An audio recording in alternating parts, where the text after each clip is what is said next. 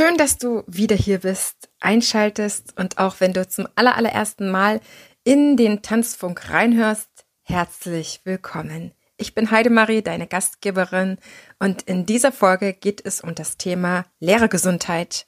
Ich habe die Tamika Pelzer und die Luise Reth eingeladen, um mit ihnen über das Thema Dehnung zu sprechen.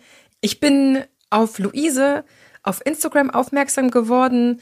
Dort bin ich mittlerweile mit über 1600 Kollegen verbunden und Luise hat fantastische Videos eingestellt, in der sie sehr, sehr gut erklärt hat, was sie bei ihrer Dehnung beachtet, was sie prinzipiell für Tanzlehrer als sinnvoll erachtet, wenn sie sich dehnen, wenn sie Sport treiben, wenn sie sich zusätzlich zu ihrem Tanzlehrer sein, zu ihrem Unterrichten noch fit halten wollen. Und mir hat es so gut gefallen, dass ich dachte, das ist doch eine Ausbilderin. So jemand ähm, erkenne ich doch von weitem. Das war tatsächlich der Fall. Luise und ich, wir haben uns schnell ausgetauscht und hat, sie hat gesagt, Heidemarie, das ist eine total coole Idee, ähm, ein Interview darüber zu machen, einen Austausch zu kommen und lass uns gleich Tamika noch mit an Bord nehmen. Tamika, Luise, sie beide arbeiten zusammen an der Tanzschule Pelzer. Tamika ist jetzt ganz frisch in Elternzeit und hat ähm, die Geschäftsleitung mit übernommen. Das ist ein Familienbetrieb, der schon lange von der Familie Pelzer, ja, die Tanzschule geführt wird. Sie ist praktische Ausbilderin bei der Tanzschule Pelzer und das ergänzt sich so toll mit Luise, die nämlich einerseits dort angestellte Tanzlehrerin ist, aber auch theoretische Ausbilderin beim ATTV, bei Petra Übler, so dass die beiden ein traumhaftes Ausbilderteam ergeben, finde ich persönlich. Die harmonieren ganz mega. Und Tamika ist auch noch Referentin für Modern Dance im ATTV, ist eine begnadete Tänzerin. Ich kann den Account von Tamika von Tanzschule Pelzer und Folise einfach unfassbar empfehlen.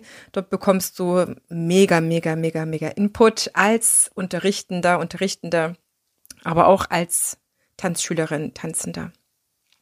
Luise sagt, in unserer Funktion als Ausbilderin ist es uns wichtig, den angehenden Kollegen die Lust und Freude am lebenslangen Lernen und Tanzen zu schenken. Wir wollen Verantwortung für einen gesunden Tanzkörper vermitteln und auch welche Routinen, zum Beispiel Stretching, ein Tanzlehrerleben bereichern können.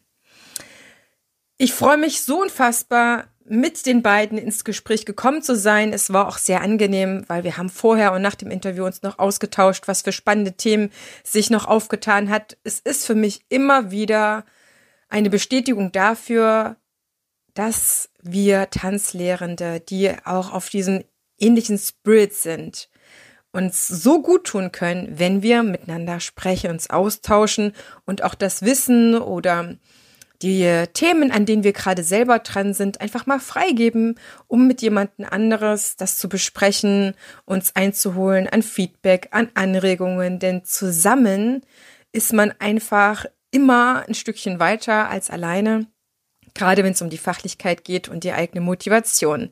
Ich habe mich total gefreut. Luise hat mir dann noch in der E-Mail geschrieben, Ah, vielen Dank. Ähm, uns beiden wird unser Gespräch auch das außerhalb der Aufzeichnung noch lange nachwirken. Ich kann das nur zurückgeben und freue mich ganz sehr, dass wir jetzt reinstarten mit Tamika Pelzer und Luise Räth zum Thema Tanzlehre Gesundheit, optimales Dehnen für Tanzlehrende.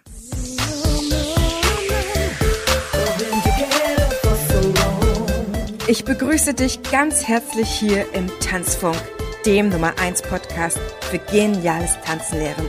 Für alle neugierigen, ambitionierten und selbstsorgenden Tanzlehrenden. Prall befüllt mit unabhängigem Wissen, ohne dass du selber danach suchen musst. Lass uns direkt starten. Deine Tanzbotschafterin. Keep on dancing too, if you want me to.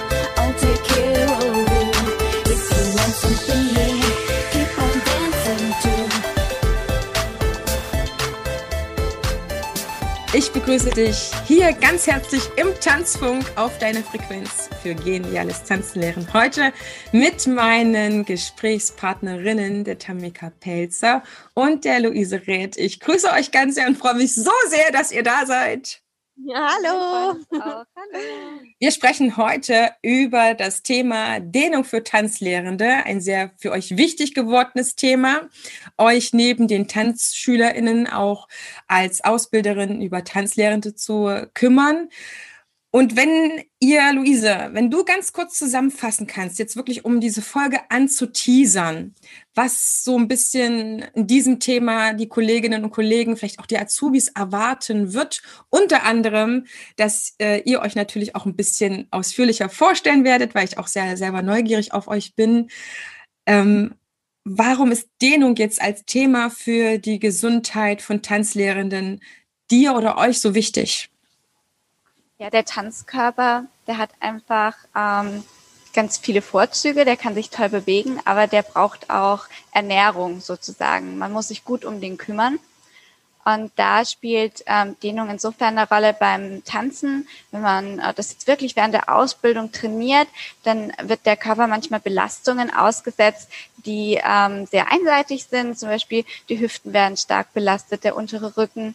Und ähm, viele Körper, die bringen aber Ungleichgewichte mit. Also wir Menschen, wir sind nicht immer symmetrisch aufgebaut, dass zum Beispiel mal ein Bein länger als das andere oder die Hüfte steht ein bisschen schief oder man neigt eher zum Hohlkreuz. Und auf diese Punkte, da wirft das Training einfach ein besonderes Licht. Also diese Schwachstellen sozusagen, die kommen da mehr raus und man muss lernen, mit denen umzugehen in seinem Tanzlehreralltag. Wir haben auf der einen Seite eben das Tanzen, das uns äh, fordert, aber auch das lange Stehen im Unterricht. Und das ist eine ganz besondere Mischung.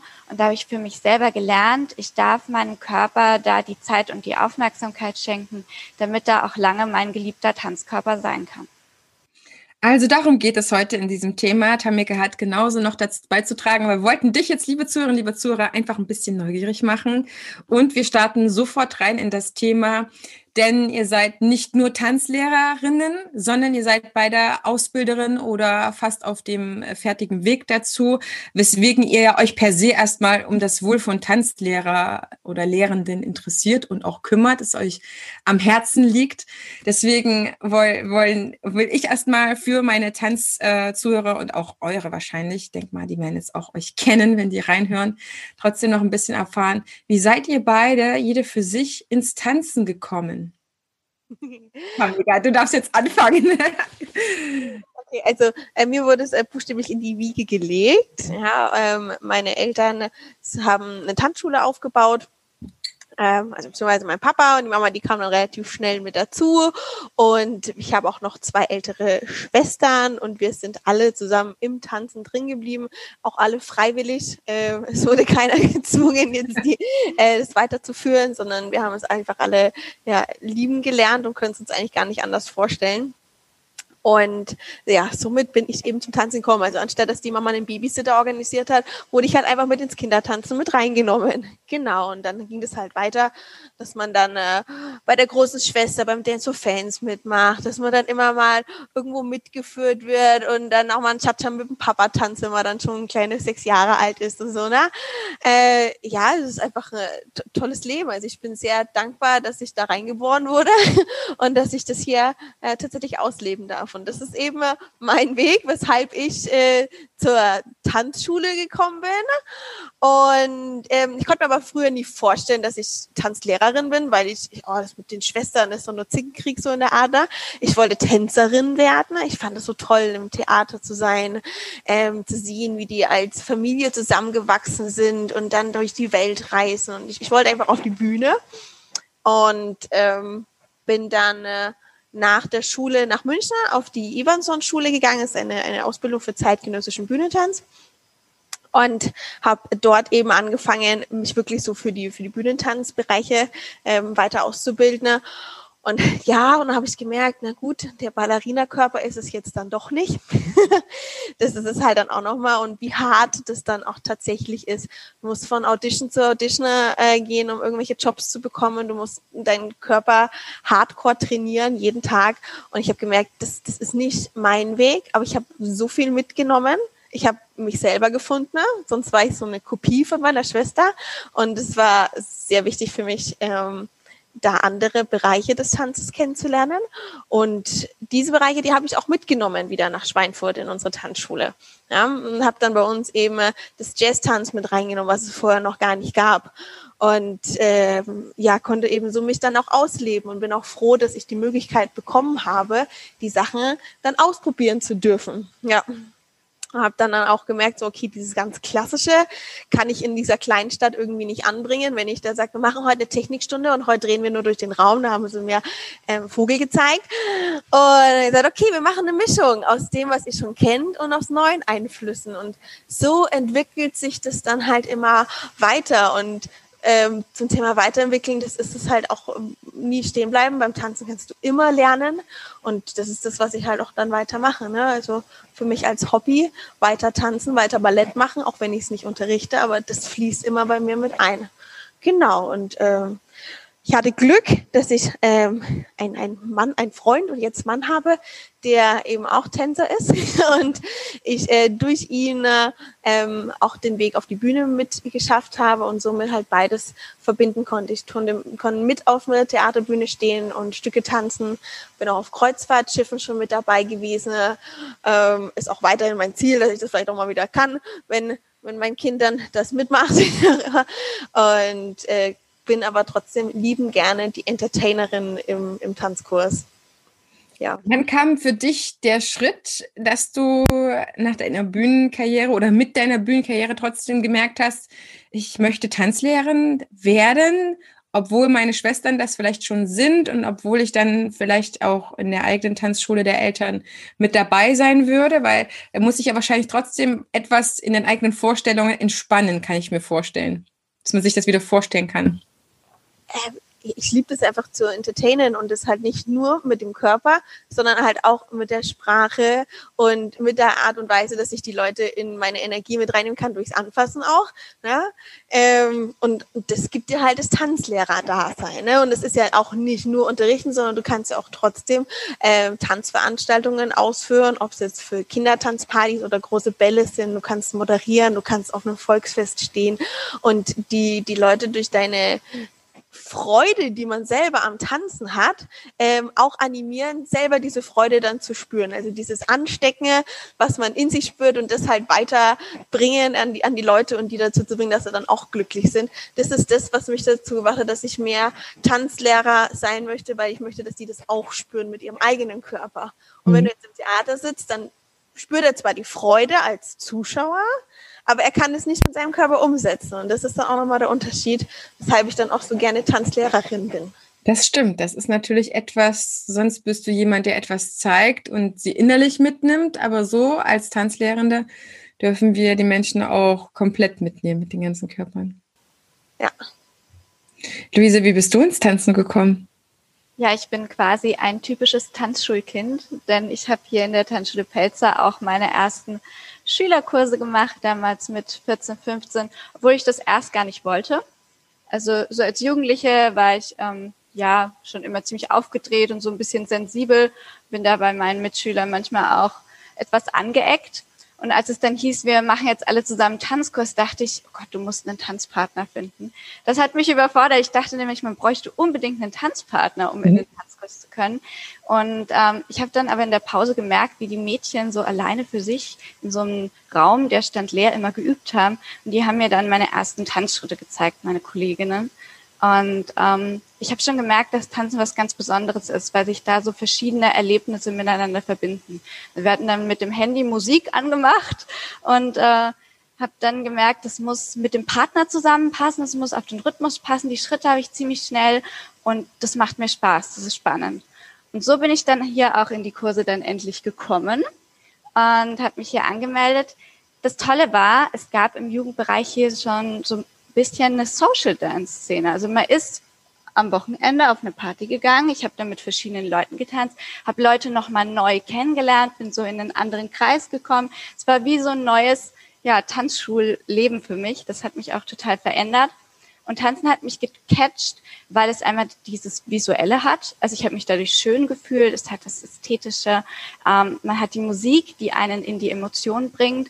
Und dann mit dem Partner ist es auch immer was anderes das ist was, was mich bis heute fasziniert und dem werde ich auch nicht müde. Also ich wollte eigentlich nur noch tanzen und habe dann hier Formation gemacht und auch meinen Mann kennengelernt. Ganz mhm. süß, mit, mit äh, 16 Jahren im Schülerkurs. Und ja, wir haben jetzt vor äh, drei Jahren geheiratet. Also ist ein ganz gutes Konzept hier in der Tat. es verbindet Menschen und ja, dann war für mich klar, du willst tanzen. Nur noch das eine. Also ich wollte da mehr erfahren, mehr spüren, mehr erleben und am besten auch in der Form, dass ich auf ein möglichst hohes Niveau komme. War vielleicht damals auch schwierig, weil so aus der Tanzschule das gar nicht so leicht ist. Aber da war so eine Tanzlehrerausbildung erstmal ein ganz gutes Mittel. Das ist erstmal ein bisschen eigennützig. Ich möchte möglichst viel tanzen. Aber ähm, ich habe dann euch das erzählt, dass ich eben den Wunsch habe. Ich meine, ihr kanntet mich ja auch schon aus den Kursen und aus den Formationen. Und dann hat die Tamika gemeint, okay, wenn du es möchtest, dann darfst du mir jetzt erstmal assistieren ja, in den genau. Kursen. Ähm, mit 16 habe ich das dann gemacht. Und da habe ich aber gemerkt, mh, hm, in den Kursen, wie ich der Tamika auch helfen kann. Und zwar, äh, dass ich ganz feine Antennen habe, was ähm, das Gefühl der Leute angeht, dass sie gerade in diesem Raum haben. Also ich habe gemerkt, ähm, hat er gerade Spaß daran, was er macht, was geht in dem vor und konnte dann immer gleich zu den Leuten hingehen und denen helfen. Und ähm, ja, die zu einem Erfolgsgefühl führen. Und es hat mich dann wiederum glücklich gemacht. Und das war dann auch wieder so ein Austausch, fast wie beim Social Dance. Also es war auch so ein Geben und Nehmen miteinander. Und so hat mich dann schließlich das Unterrichten auch total fasziniert. Also dieses Tüfteln, wie funktioniert es, dass sich jemand was merkt?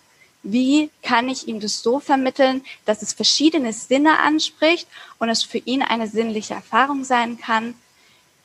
Vor dem Unterricht kommt bei mir immer so der Technik heraus. Dann überlege ich, wie kann man das noch unterrichten? Welche Mittel setze ich ein? Und im Unterricht kann man sich dann so voll von den Emotionen der Leute tragen lassen, das aufnehmen, denen diese Neugierde schenken.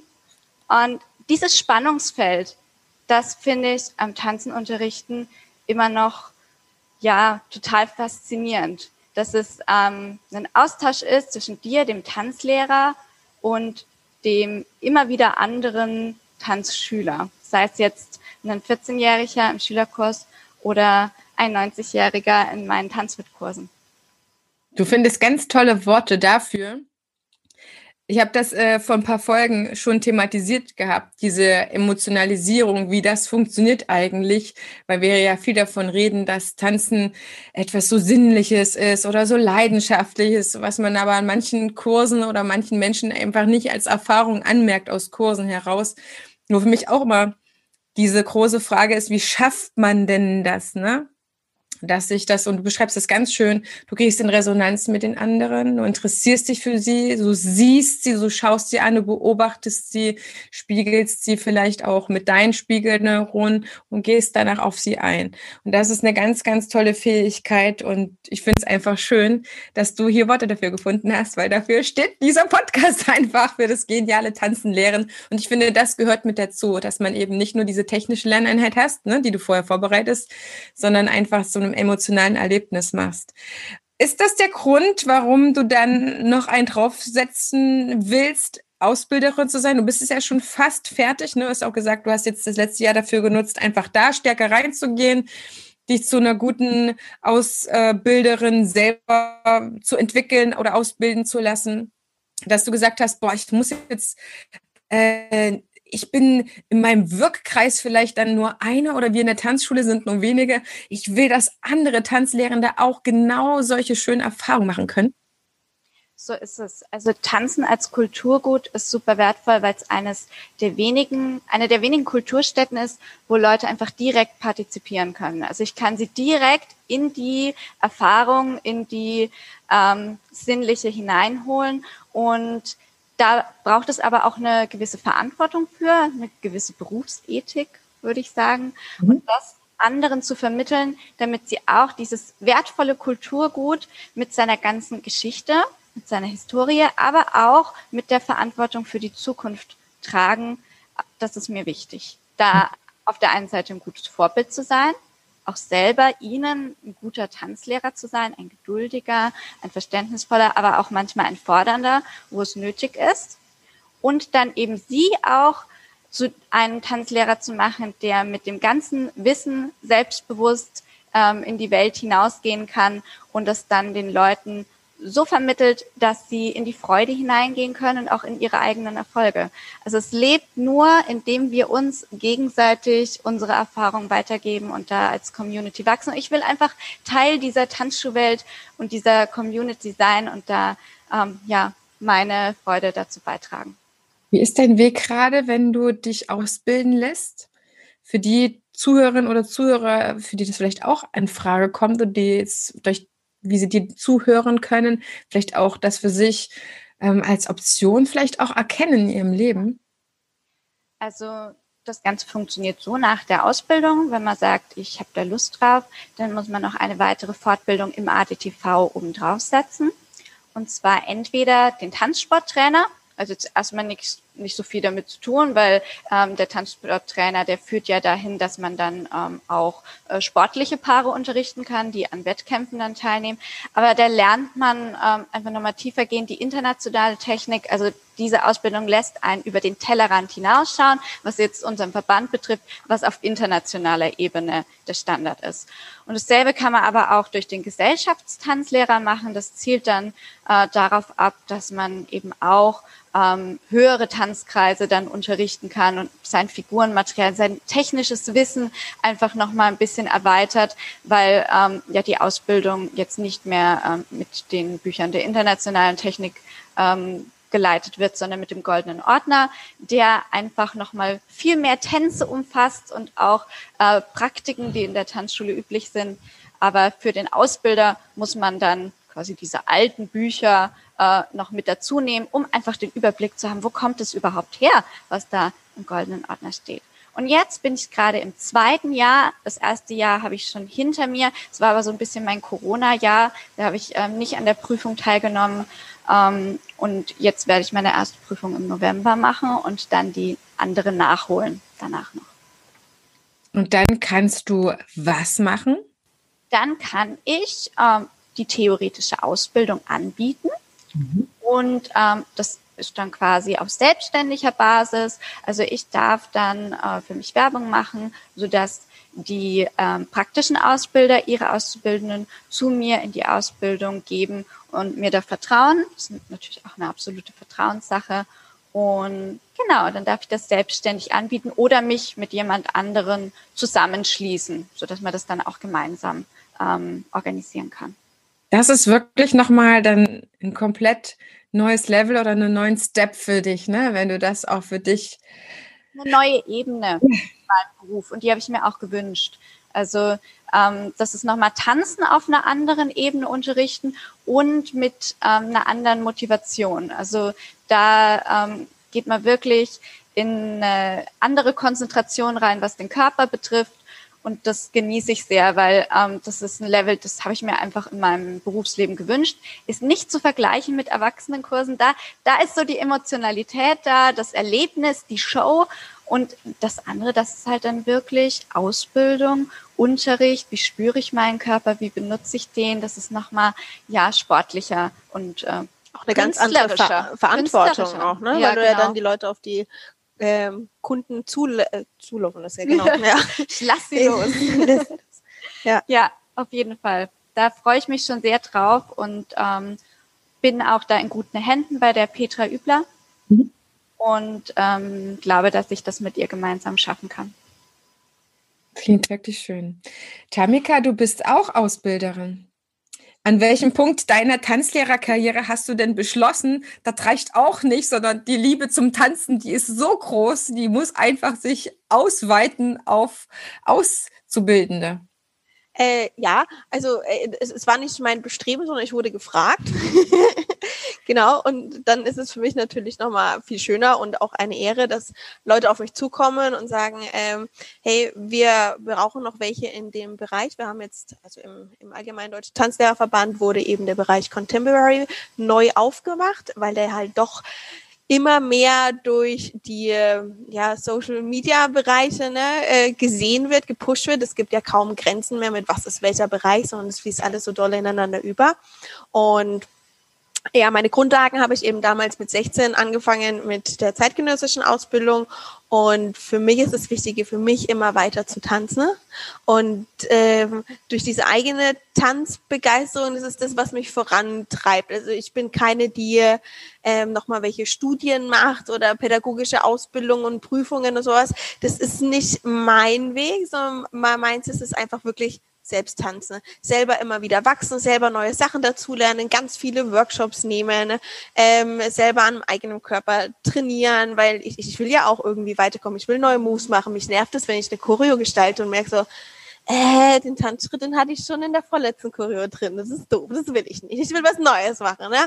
Dann zieht man sich halt, wenn man jetzt nicht so viele Möglichkeiten hat, woanders hinzugehen, zieht man sich YouTube-Videos ein, ähm, versucht dort die Sachen nachzumachen, die dann halt auf seinen Körper umzubauen. Ne? Weil wir haben vorhin schon mal angesprochen, dass nicht alles funktioniert. Natürlich hätte ich gerne mein Bein bis hoch zum Ohr und würde ähm, gerne krasse Spagatsprünge in drei Meter Höhe machen, aber man macht halt, halt das, was, was möglich ist mit seinem Körper. Und ich glaube, deswegen finde ich auch noch den Zugang zu den Schülern hier ganz gut, ähm, weil ich halt versuche immer was Neues zu machen, mich selber zu pushen, aber trotzdem nicht über Überflieger bin, so dass ich die halt immer noch mitnehmen kann, die sagen, hey, ich mache das als Hobby und ähm, es ist halt auch schön, wenn ich als Teilnehmer dann auch Erfolgserlebnisse habe und nicht immer nur sehe, oh Gott, da komme ich ja nie hin, wo der Lehrer ist. Ne? Also mein Ziel ist immer, dass die Schüler irgendwann mal besser sind als ich. Also das ist so da meine Voraussetzung. bist du mir auch immer ein tolles Vorbild gewesen. Also wie Tamika sich selber pusht und auch Grenzen nicht akzeptiert, sondern für sich einen Weg sucht, da ähm, was draus zu machen, das ist tänzerisch einfach super, ja, als Vorbild zu sehen und äh, dass man nicht nur Tanzlehrer sein muss, sondern selber auch Tänzer bleiben darf. Das jo war mir wichtig, weil ähm, ich möchte nicht plötzlich mit der Tanzlehrerausbildung das Tanzen aufhören. Ja, ne, man kann, man, man hört ja nie auf, das zu lernen. Ja. Also mein Sinn des Lebens ist es zu lernen, egal auf welche Art und Weise. Genau. Und ja, genau. Und so hat sich das, so, so führt sich das auch immer noch weiter, dass ich halt immer weiter tanze, immer mehr dazulerne und somit dann eben auch ähm, in den Genuss kam, dass mich Leute gefragt haben, hey, möchtest du dein Wissen, was du dir selber aufgebaut hast, denn auch gerne mal weitergeben? Und dann ist natürlich erstmal so, oh, ja, ich kann das doch gar nicht und ich mache das doch für mich, ne, so in der Art. Ähm, aber wenn ich so drüber nachdenke, so, klar, ich würde voll gerne das und das machen und da habe ich schon so tolle Erfahrungen gemacht, das würde ich gerne weitergeben und dann äh, fixt es einen an und sagt, oh, okay, cool, ich will jetzt sofort äh, ein Seminar geben oder da halt mitwirken und meine Unterrichtseinheiten geben, äh, damit die Schüler eben auch äh, diese tollen Erfahrungen einmal mit ihrem eigenen Körper machen können und das dann eben auch durch ihre Erfolgserlebnisse an ihre Schüler weitergeben können. Genau. Und bis jetzt war es so, dass wir halt ähm, einen, ich glaube, es war im Oktober, war das erste Level, was jetzt stattgefunden hat. Und es wurde von einem ähm, erstmal zusammengestellt, der eine pädagogische zeitgenössische Tanzausbildung eben gemacht hat. Genau, das fand ich sehr gut. Ähm, und sowohl ich als auch noch ein anderer Kollege, der Jus Berger, wurde noch mit dazu eingeladen, dass die Idee ist, dass wir uns die Ausbildung zu dritt teilen. Denn äh, jeder hat seinen eigenen Stil, seine eigenen Erfahrungen und somit bereichern wir halt eben unsere werdenden Tanzlehrer damit, dass sie halt verschiedene Stilrichtungen bekommen. Ähm, weil am Anfang ist es tatsächlich so, man, man kopiert meistens in der Ausbildung erstmal jemanden ne, und dann findet man irgendwo seinen Weg, sich selber, seinen eigenen Stil, seinen eigenen Zugang. Und je mehr sie als Beispiele haben, je mehr sie ausprobieren können, desto leichter, denke ich, finden sie dann zu sich selber auch. Mhm. Ja, deswegen finde ich das toll, dass wir uns das teilen zu dritt. Und wenn alles gut läuft, würde im September dann der, der nächste Ausbildungsblock kommen. Ähm, genau, und ich bin jetzt gerade eben schwanger. Ich erwarte in einer Woche mein Kind. Vielleicht Eine auch schon Woche. morgen. genau. Ist so raus. Oder jetzt. Ähm, genau. äh, ich habe mir vorgenommen, im September wieder das Arbeiten anzufangen. Halt äh, erstmal auf so Elterngeld Plus Basis, ne, dass man halt ein paar Stunden macht, je nachdem, wie der Körper auch mitspielt. Und äh, habe es mal gesagt, dass ich da wahrscheinlich noch nicht in der Ausbildung wirklich tätig bin, ne? aber falls doch, dann, dann können sie mich noch spontan einplanen, weil ich will da natürlich auch äh, das Beste geben können und wenn dann der eigene Körper noch nicht so mitspielt, wie, wie man es gewohnt ist, dann ist das ah, da ist schon zu knabbern als, als Tänzerperson. Ne? Das kommt wieder, ja. Man braucht ein bisschen Geduld mit sich, aber es kann wieder, also bei mir und bei vielen anderen Kolleginnen auch wieder werden wie vorher. Da sind wir quasi Meisterin jetzt Standard. Zum Beispiel, dass sie so noch einen viel besseren Zugang zu manchen Muskelgruppen im Beckenbereich gekommen sind, ne? weil man die da vorher noch nicht so gefunden hatte und die jetzt plötzlich mehr zu greifen waren und, und ja. man die anders trainieren konnte und so. Also ich sehe es positiv. Ne? Also ich weiß, das funktioniert wieder. Definitiv in vielen Ebenen ein Upgrade, Mama zu werden. Definitiv. Das heißt, du bist eine praktische Ausbilderin oder wie Luise eine theoretische Ausbilderin, wenn du Contemporary machst? Das ist dort gemischt zusammen. Also wir teilen das da nicht, dass du ähm, praktisch in, in, die eine Schule gehst und theoretisch in die andere Schule gehst, mhm. sondern äh, die kommen äh, zu Blockseminaren in dem Sinne, dass sie jetzt vier Tage dann sich an einer Tanzschule treffen und jeden Tag sind eben dann andere Themen mit drinnen. Ähm, es werden äh, meistens Theorie, äh, Theorie mehr ähm, dass die Tanzgeschichte analysiert wird, die verschiedenen Entwicklungen im zeitgenössischen Tanz, im Theatertanz, welche Techniken gibt es alles. Ne? Das finde ich sehr wichtig, dass man das mal gemacht hat, dass man überhaupt die Unterschiede hat. Mhm. Ähm, aber von genau, und das teilt sich dann eben auf mehrere Blöcke auf, so dass du immer wieder peu à peu was dazu lernst, das dann eben auch umsetzen kannst in deinen Kurse und somit eben in den Contemporary-Bereich reingehst. Aber ich sage, das ist echt nur ein heißer Tropfen also ein kleiner Tropfen vom heißen Stein, so rum heißt das, mhm. ähm, weil du, du kannst in der kurzen Zeit, selbst in einer dreijährigen Ausbildung, finde ich, kann man nicht sagen, ich bin jetzt ein ausgebildeter Tänzer im Bereich zeitgenössischen Tanz, weil das sich immer wieder weiterentwickelt. Ne? Aber es ist auf jeden Fall ein Einstieg und ich fand das sehr toll, wie das bis jetzt schon aufgebaut ist. Aber ich freue mich auch, meinen Input noch mit reingeben zu dürfen. Genau. Und somit bin ich halt praktisch und theoretisch in dem Bereich tätig und werde auch die Prüfungen dann von denen abnehmen und darf den dann auch, ja, ich bin kein Fan von Noten, aber das Gute ist, man kann auch sehr viel Input, Feedback mitgeben, Ideen, wie, wie sie nochmal was ausprobieren könnten. Und bis jetzt konnten sie es noch nicht machen, weil noch kein Live-Unterricht stattfand. Aber die Mädels, die sind schon ganz heiß drauf und schreiben immer wieder mal und sagen, oh, ich habe schon alles zusammen, mein ganzes Konzept und ich warte jetzt nur noch, dass wir aufmachen dürfen und das dann umsetzen können.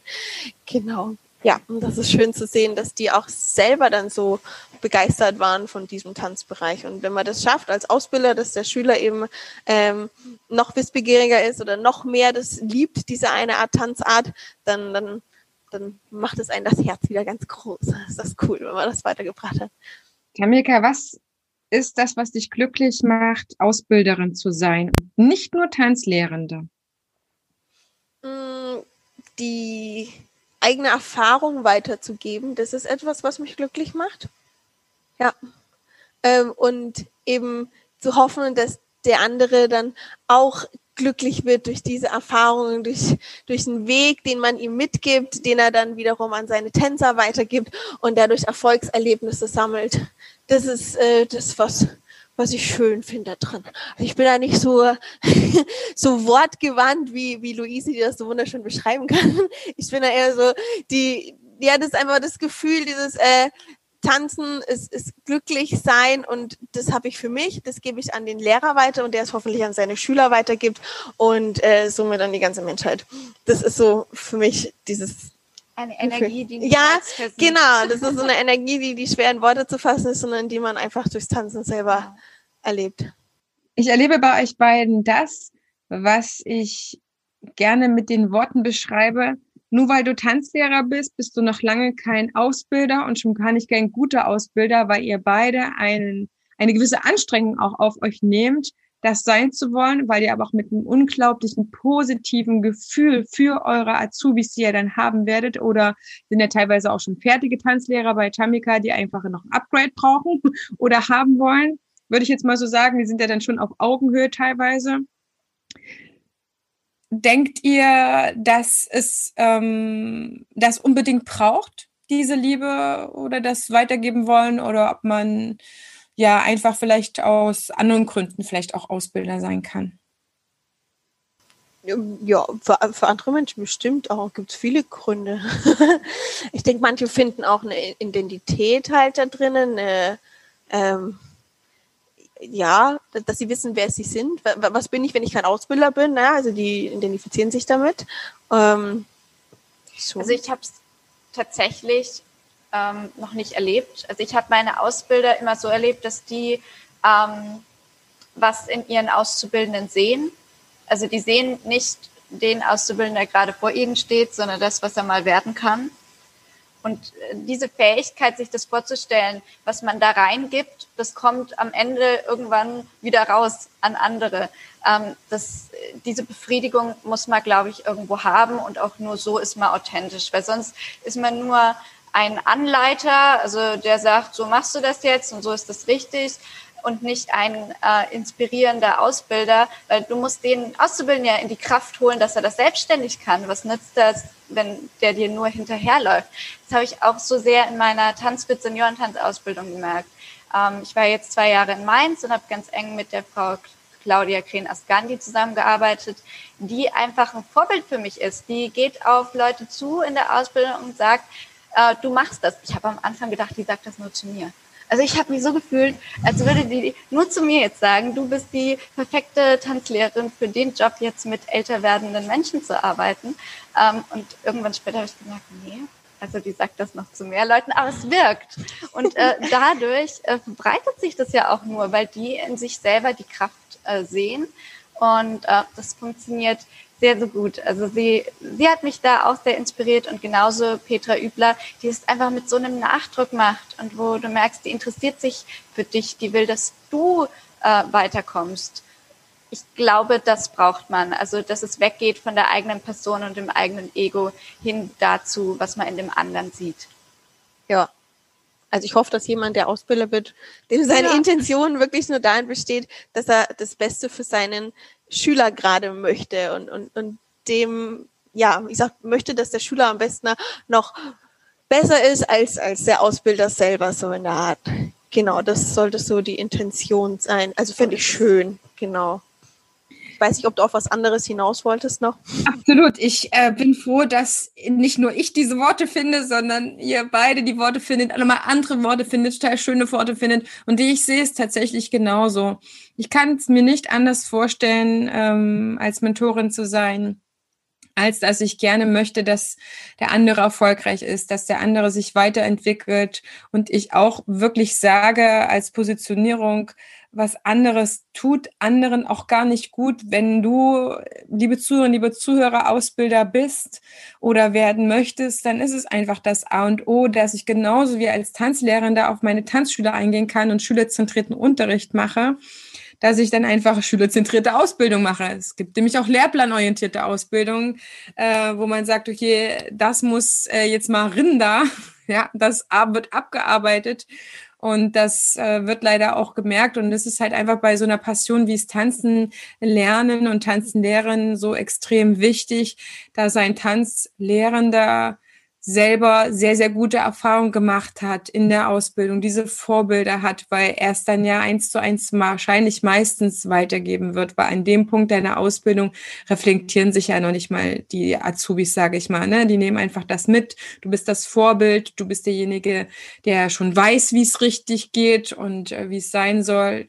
Aber da kann man äh, ganz, ganz, ganz viel Gutes tun, glaube ich, so wie man auch nicht Gutes tun könnte, aber ich rede halt einfach gerne mit euch darüber, wie es halt richtig, richtig äh, gut wird, wie es sich richtig gut anfühlt, wie es auch sein sollte, ne? wie es deutschlandweit, weltweit sein sollte, wie andere auch ins Unterrichten kommen. Das ist, glaube ich, noch mal eine hohe Kunst. Ich bin sehr, sehr gespannt. Ich denke mal, ihr seid nicht äh, das einzige Mal hier bei mir zu Gast, da einfach auch die Erfahrung auszutauschen oder auch zur Verfügung zu stellen in so einer kleinen Essenz, zu sagen, boah, also um Ausbilder zu sein, da habe ich jetzt ja aber schon mal meine eigenen Baustellen an der einen oder anderen Stelle gemerkt. Was brauche ich denn jetzt wiederum, um andere dann weiter zu unterstützen? Ich glaube, das ist auch, wie du das schon gesagt hast, Luise, das ist dein nächster Schritt, um deine eigene Entwicklung weiter einzukurbeln.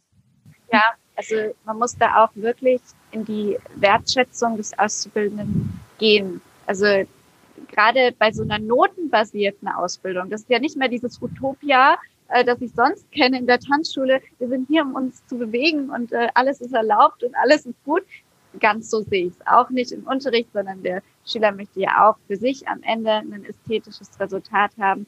Aber beim Auszubildenden, dem muss ich auch vermitteln können, dass diese Notenbewertung nicht alles ist. Also wir haben ja ganz viele, die von der Straße zu uns kommen oder vorher äh, fünf Jahre lang Bauchtanz gemacht haben und jetzt für sich merken, okay, nur mit Bauchtanz äh, verdiene ich vielleicht nicht ähm, so viel, äh, wie ich das möchte, sondern ich möchte jetzt noch andere Tanzsparten mit dazu nehmen und dann plötzlich bei uns in der Tanzlehrerausbildung für Standard und Latein aufschlagen.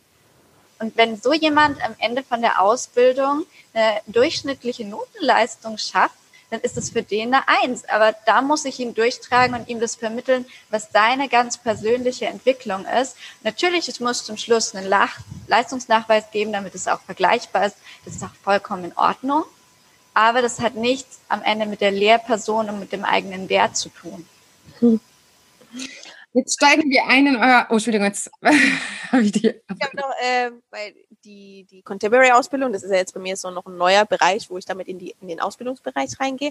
Mhm. Ähm, was ich halt schon lange mache, ist, wir haben eine eigene Tanzschule, ja, und ähm, ich bin die praktische Ausbilderin, mhm. die halt eben hier die äh, heranwachsenden Tanzlehrer dazu bringen, dass sie halt selber im Unterricht stehen und uh, da habe ich auch viel gelernt in den letzten ja. Jahren, ähm, eben auch äh, mal loszulassen von seinen Vorstellungen, wie es sein muss, sondern eben auch äh, andere Sachen äh, zuzulassen und mehr über Fragestellungen den anderen dazu zu bringen, dass er halt äh, selber sich reflektieren kann äh, selber Lösungen findet, weil ich finde, wenn man etwas äh, selber erarbeiten darf als Auszubildender, dann hast du ein ganz anderes Lernergebnis und weil, weil du erfährst es dann, ne? Das ist dann dieses äh, durch durch eine emotionale Erfahrung, dass ich dadurch weiterkomme und es halt viel besser ist, wenn man dich selber sich erarbeitet, anstatt dass ich ihm alles vorkaue und auch auch das sind so, also man tut als Ausbilder da selber immer immer jedes Mal was dazulernen. Das heißt, du wächst mit jedem Auszubildenden auch ein Stück weiter. Ja. und jeder ist äh, total individuell und braucht andere Wege und Ah, ja, ja, ich kann zum Beispiel mit, mit Luise auch sehen, wenn ich dann was gemerkt habe im Unterricht, sondern dann wollte ich direkt auf sie zugehen und sage so, oh, probier das doch mal so und so. Und dann, dann äh, hat sie dann gesagt, du, Tamika, können wir das so machen, dass du mir das am Ende der Stunde dann sagst, weil dann kann ich nämlich das viel besser verarbeiten und kann es dann beim nächsten Mal richtig schön umsetzen. Ich so, ja, Stimmt. Okay, ja, so kann man das auch machen. Gut. Und dann haben wir halt ganz eigene Wege gefunden, der Art der Kommunikation. Ähm, ja, wir haben dann miteinander aneinander gelernt. Genau. Also, und das, das ist war auch schön. Ja, und das ist, das ist dann toll. genau. Aber jetzt, sehr cool, sehr cool. Das war wichtig, das war super wichtig. Äh, wenn du sagst, ähm, du hast in den letzten Jahren gerade dadurch viel durch Azubis gelernt, könntest du mal so die drei wichtigsten Sachen sagen, die für dich das so, so, so schön gemacht haben oder auch dein eigenes Tanzlehrer sein vorangebracht haben oder Ausbilder sein, Ausbilderin sein? Gute Frage. äh, drei Sachen, die so schön gemacht haben.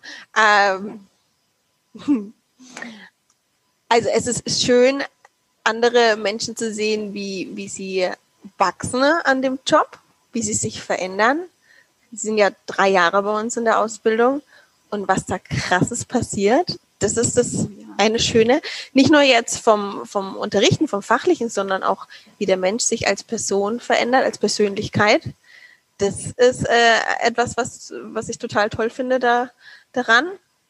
Ähm, dann natürlich, dass er halt selber auch äh, dann, dann glücklicher wird, weil er Erfolgserlebnisse sammelt und sich selber als eigene Person sieht. Ähm, und, ich kann, ich kann ja gar nicht so jetzt diese ja drei Punkte geben. Trainiert, ja. Zum Beispiel tanzen. Das genau. war auch immer schön. Ja, das war so zusammen gemacht haben. Also ja, jetzt auch was. Ich, ich bin auch manchmal, manchmal ja. auch streng. Ich mag das auch ja. mal äh, hier zu sagen, äh, nee, und jetzt nochmal und hier und Füße strecken und was war das hier? Und das macht dann auch Spaß, ähm, weil weil die dann auch so auch wieder weiterkommen, ne? Mhm. Ähm, und dann halt auch die Teilnehmer zu sehen, die dann ähm, auf mich zukommen und sagen, oh, der und der, der hat das heute richtig schön gemacht, der hat sich voll entwickelt und so. Also dann auch von außen von den Kunden dann was zu erleben, wenn die dann gelobt werden und ich sage so, schön, das freut mich aber. äh, ja. Ja, also das geht mir auch immer so, wenn dann die Petra sagt zu einem Auszubildenden, dem ich geholfen habe, äh, oh, es sieht jetzt besser bei dir aus, dann stehe ich immer dahinter und denke, hm, ja, ich weiß. das, das ist, äh, wenn du dann merkst, der, der fängt so an zu glühen für sich, dann äh, ja, weißt du, da hast dann Funken in die Welt gesetzt, der geht auch weiter. Und ohne die Tamika als Ausbilderin äh, wäre ich vielleicht auch tänzerisch nicht so weit gekommen, wie ich das jetzt geschafft habe.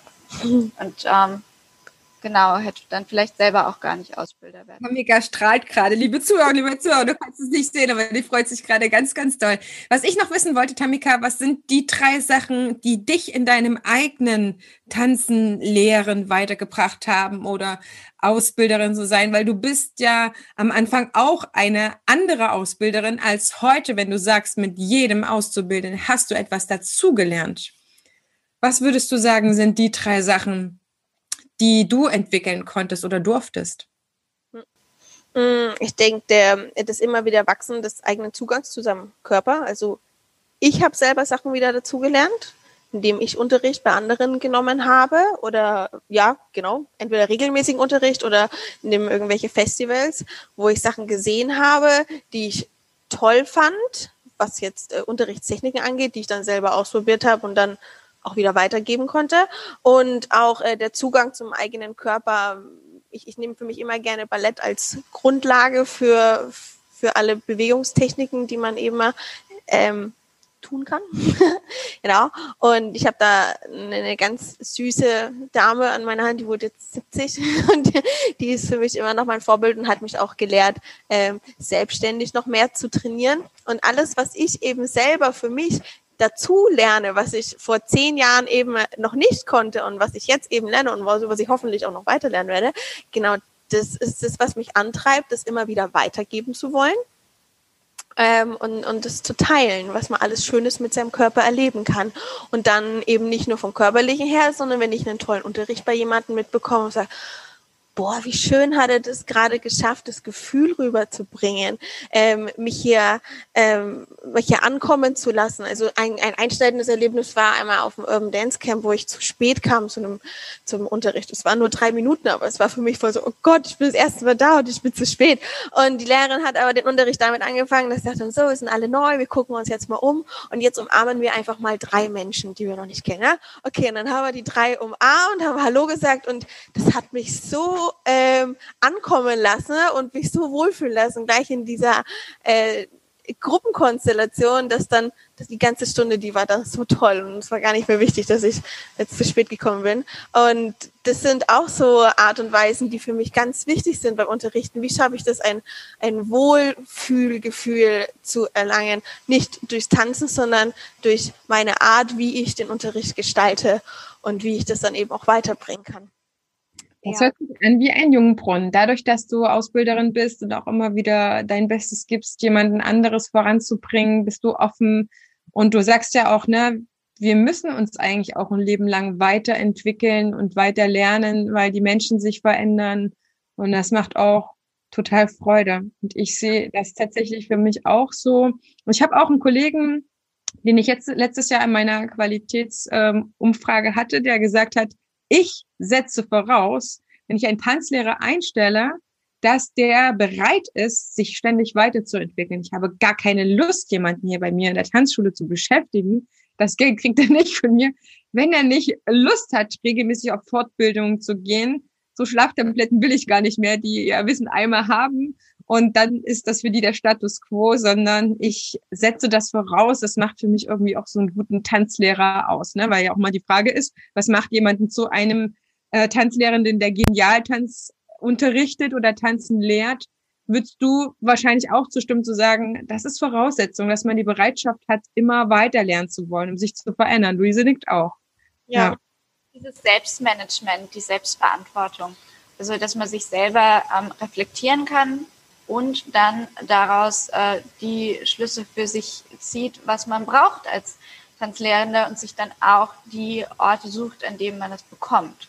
Also da muss man ja ganz aktiv für sich selber sein. Dass, wenn man sagt, ich sehe da jetzt äh, bei mir was, das stört mich noch, das will ich verändern oder äh, da ist eine Sache, für die ich brenne, dann muss ich da auch äh, ganz aktiv suchen, weil manchmal äh, kriegt man das in der Tanzwelt nicht direkt. Wir sind ja alle sehr verstreut und man muss da sich seine Kontakte ja gut zusammensuchen. Hm. Also wir haben leider auch schon das Ergebnis, also das Erlebnis gehabt, dass, dass eine Auszubildende nach drei Jahren eben meinte, ja, sie ist jetzt fertig und muss sich nichts mehr sagen lassen.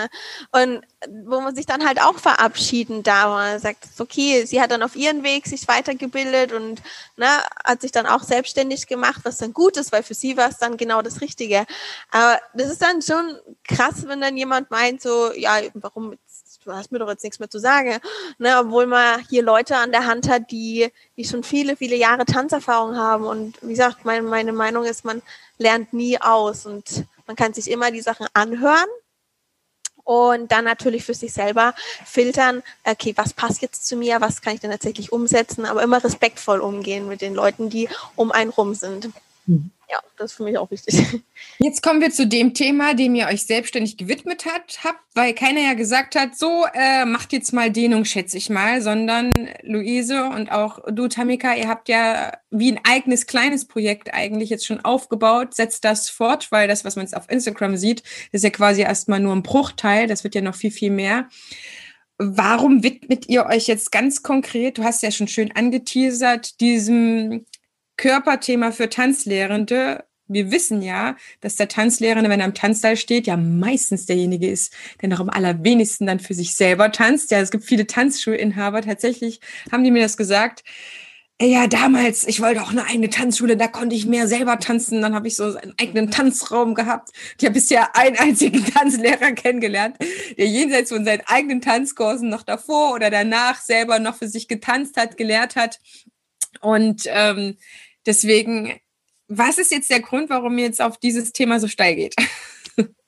Also bei mir war es eine eigene Erfahrung und zwar ähm, habe ich eben gemerkt, dass mir das in meiner Ausbildung gefehlt hat, mhm. dass ich zwar sehr viel trainiert habe und meinen Körper beansprucht habe, dass ich dem aber nichts zurückgegeben habe von dem, was ich gefordert habe. Und erst habe ich mich da so ein bisschen in der Opferrolle gefühlt, also oh Gott, äh, mein Körper anscheinend ist der nicht so gut wie andere, der kann es nicht ab, mir tun die Hüften weh, ich habe ähm, verspannte Muskeln. Und dann habe ich eben auch durch das Vorbild anderer Tanzlehrer, Kollegen, anderer Ausbilder von mir gemerkt, die gehen ganz bewusst mit ihrem Körper um. Also auch wieder die Claudia Krenas Gandhi, äh, bei der ich jetzt zwei Jahre war, die ähm, hat mir immer ganz viel von den Sachen erzählt, die sie für sich tut. Äh, wenn die eine neue Übung hatte für den Rücken, hat sie mir gleich gezeigt. Wenn sie eine neue Diät hatte, hat sie gleich allen darüber erzählt. Also ich fand es fast schon nervig, aber ich habe dann gemerkt, nein, es ist genau das Richtige. Tue Gutes für deinen Körper und erzähle davon. Und ich glaube, wir können da einander einfach ein gutes Vorbild sein. Ich wollte da so ein bisschen vorangehen und habe die Tamika gefragt. Also hier ist doch Wissen da, dass ich mir jetzt einfach in der Praxis erarbeitet habe. Was tut mir als äh, Tänzer gut, weil ich muss im Moment für meine Ausbildung viel trainieren und ich merke, ich brauche den Ausgleich. Und wenn man in der Ausbildung, da sollte man ja eigentlich auch viel tanzen und viel trainieren, äh, da braucht man das eben genauso. Und speziell für die Ausbildungsschüler, da wollte ich das jetzt einfach mal machen. Und weil ich wusste, dass Tamika durch ihre Vorbildung mir da einfach nochmal ja die fachliche Kompetenz geben kann, haben wir uns da zusammengetan, habe gesagt, ja, Tamika, ich habe jetzt so die letzten äh, Monate so das für mich erarbeitet, das tut mir gut, was hältst du davon? Ja, ich mache das immer noch so und so, das ist ja cool, ja, ich, ich merke, das, das fühlt sich gut an. Dann haben wir dieses äh, kleine Programm zusammengestellt gemeinsam und haben das abgefilmt, erstmal so in dem Gedanken, ja, das ist für meine Auszubildenden bei der Ausbildung, die ich jetzt begleite, gut. Vielleicht ähm, teilen die das auch an andere um einfach ähm, die Wertschätzung als Tänzer mehr in der Ausbildung zu haben. Ich habe manchmal das Gefühl, ähm, bei uns wird der Körper nicht so in den Fokus genommen wie jetzt im Ballett, wo man den so richtig pflegen muss auch selber, sondern wir, wir powern immer nur, wir verlangen immer nur, geben aber nichts zurück. Das ist jetzt sehr schwierig, das in die Ausbildung zu integrieren, weil die ist schon so vollgestopft mit Salsa, Tango, Boogie Boogie, alles, was früher nicht mit drin war. Aber ich finde, beim Thema Selbstmanagement ist es wichtig, uns selber als Ausbilder einfach ein gutes Beispiel zu sein. Hm. Das heißt, ihr seid auch mit diesem, mit diesem Körperpflege, Körperinstandhaltungsthema für mich auch im Thema Zustandsmanagement. Das heißt nicht nur, wie ich vom Mindset her mich regulieren kann, sondern wir können uns ja, das ist ja das Geile daran, als Tanzlehrer ja auch viel über den Körper regulieren, indem wir dadurch, indem wir mit uns auf eine bestimmte Weise üben, da sind, uns Zeit nehmen. Und das Thema Dehnung ist ein absolutes Zeitthema, finde ich. Ja, eine Dehnung braucht ja auf jeden Fall Zeit und Atem und nicht sit, sit, sit und dann hast du irgendwo schnell dir was abgerissen.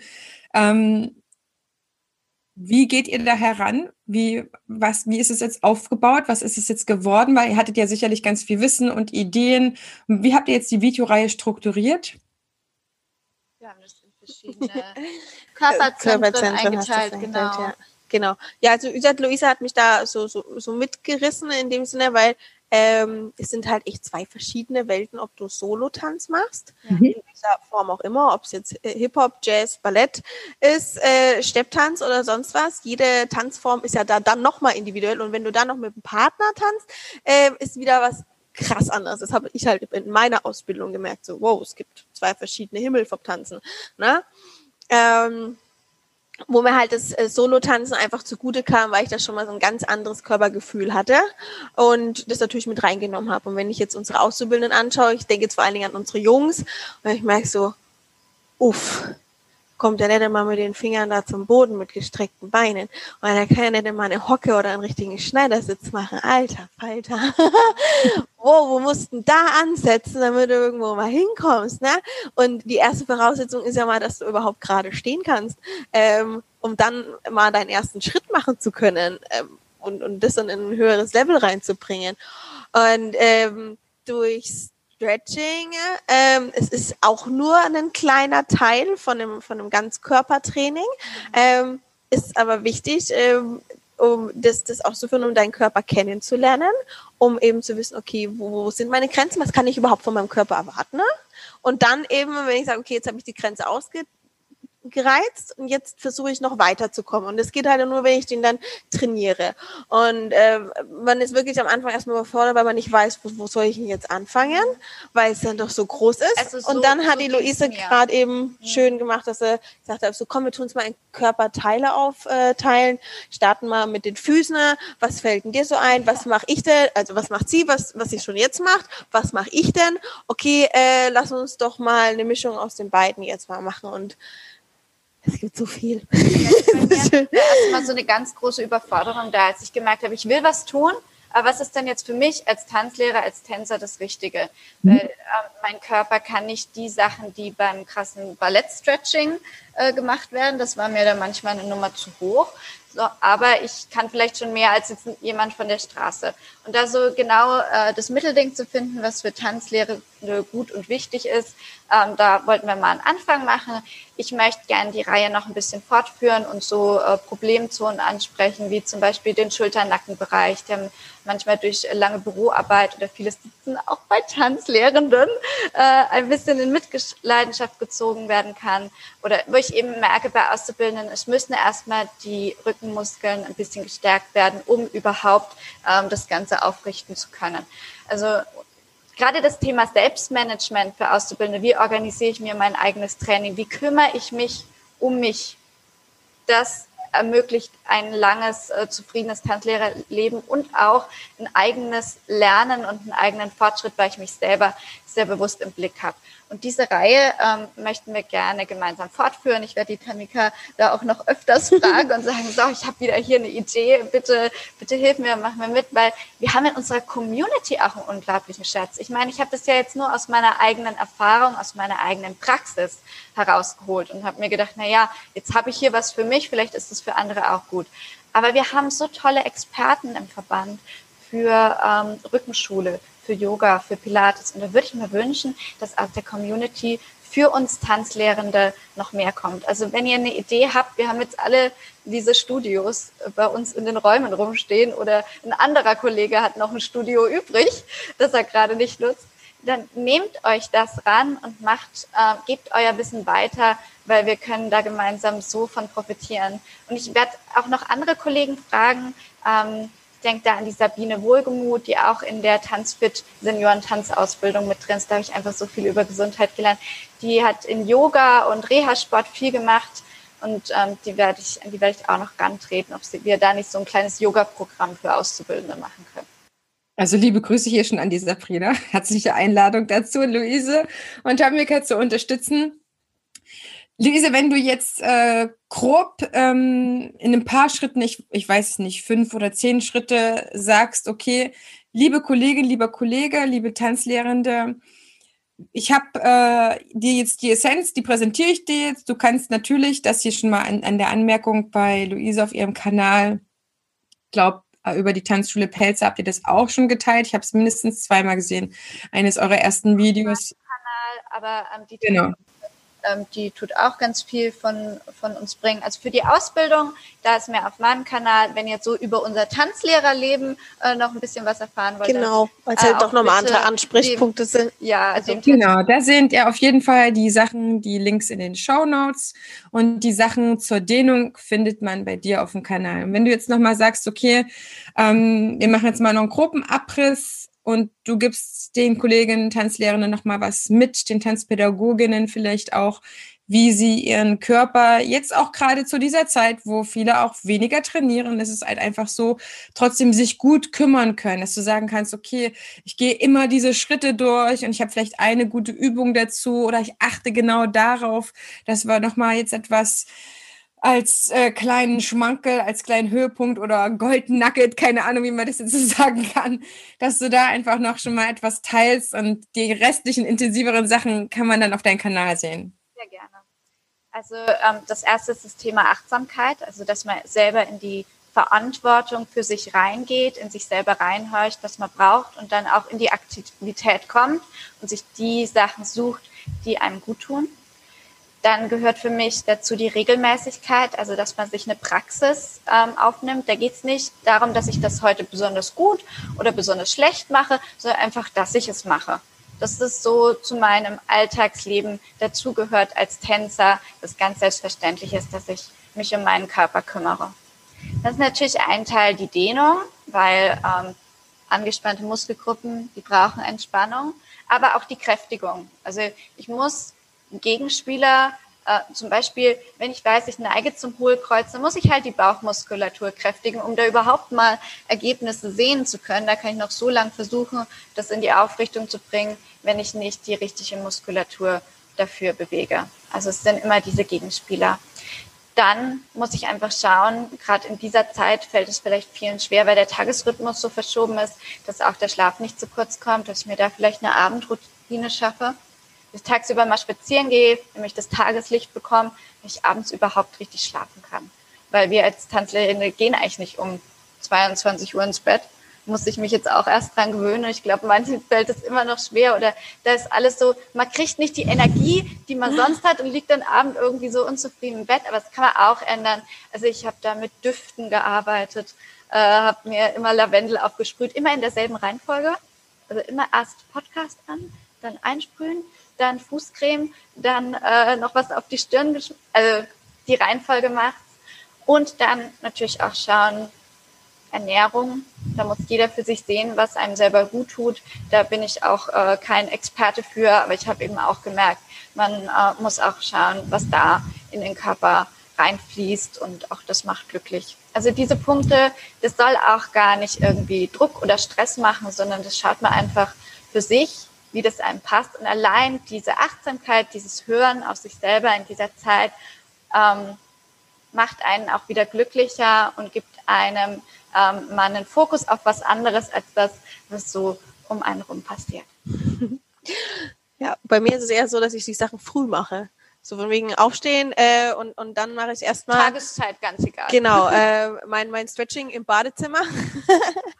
so, oder oder äh, früher noch halt hier mit Workout, Sit-Ups und Liegestützen, gerade heute ja nicht mache so. Ähm, genau, und dann bin ich erst in die Dusche gegangen und dann habe ich mich gut gefühlt, weil ich schon was geschafft habe und es ist schon erledigt, so in der Art. Ne? Also es kann ja auch sein, dass der Typ eben, äh, dass man rausfinden darf, was für einen gut ist. Und ich bin eher auch ein, ein Freund von äh, von der dynamischen Dehnung. Mhm. Das ist halt immer Muskelaufbau plus Dynamik, was du ja auch teils im Yoga hast, ne?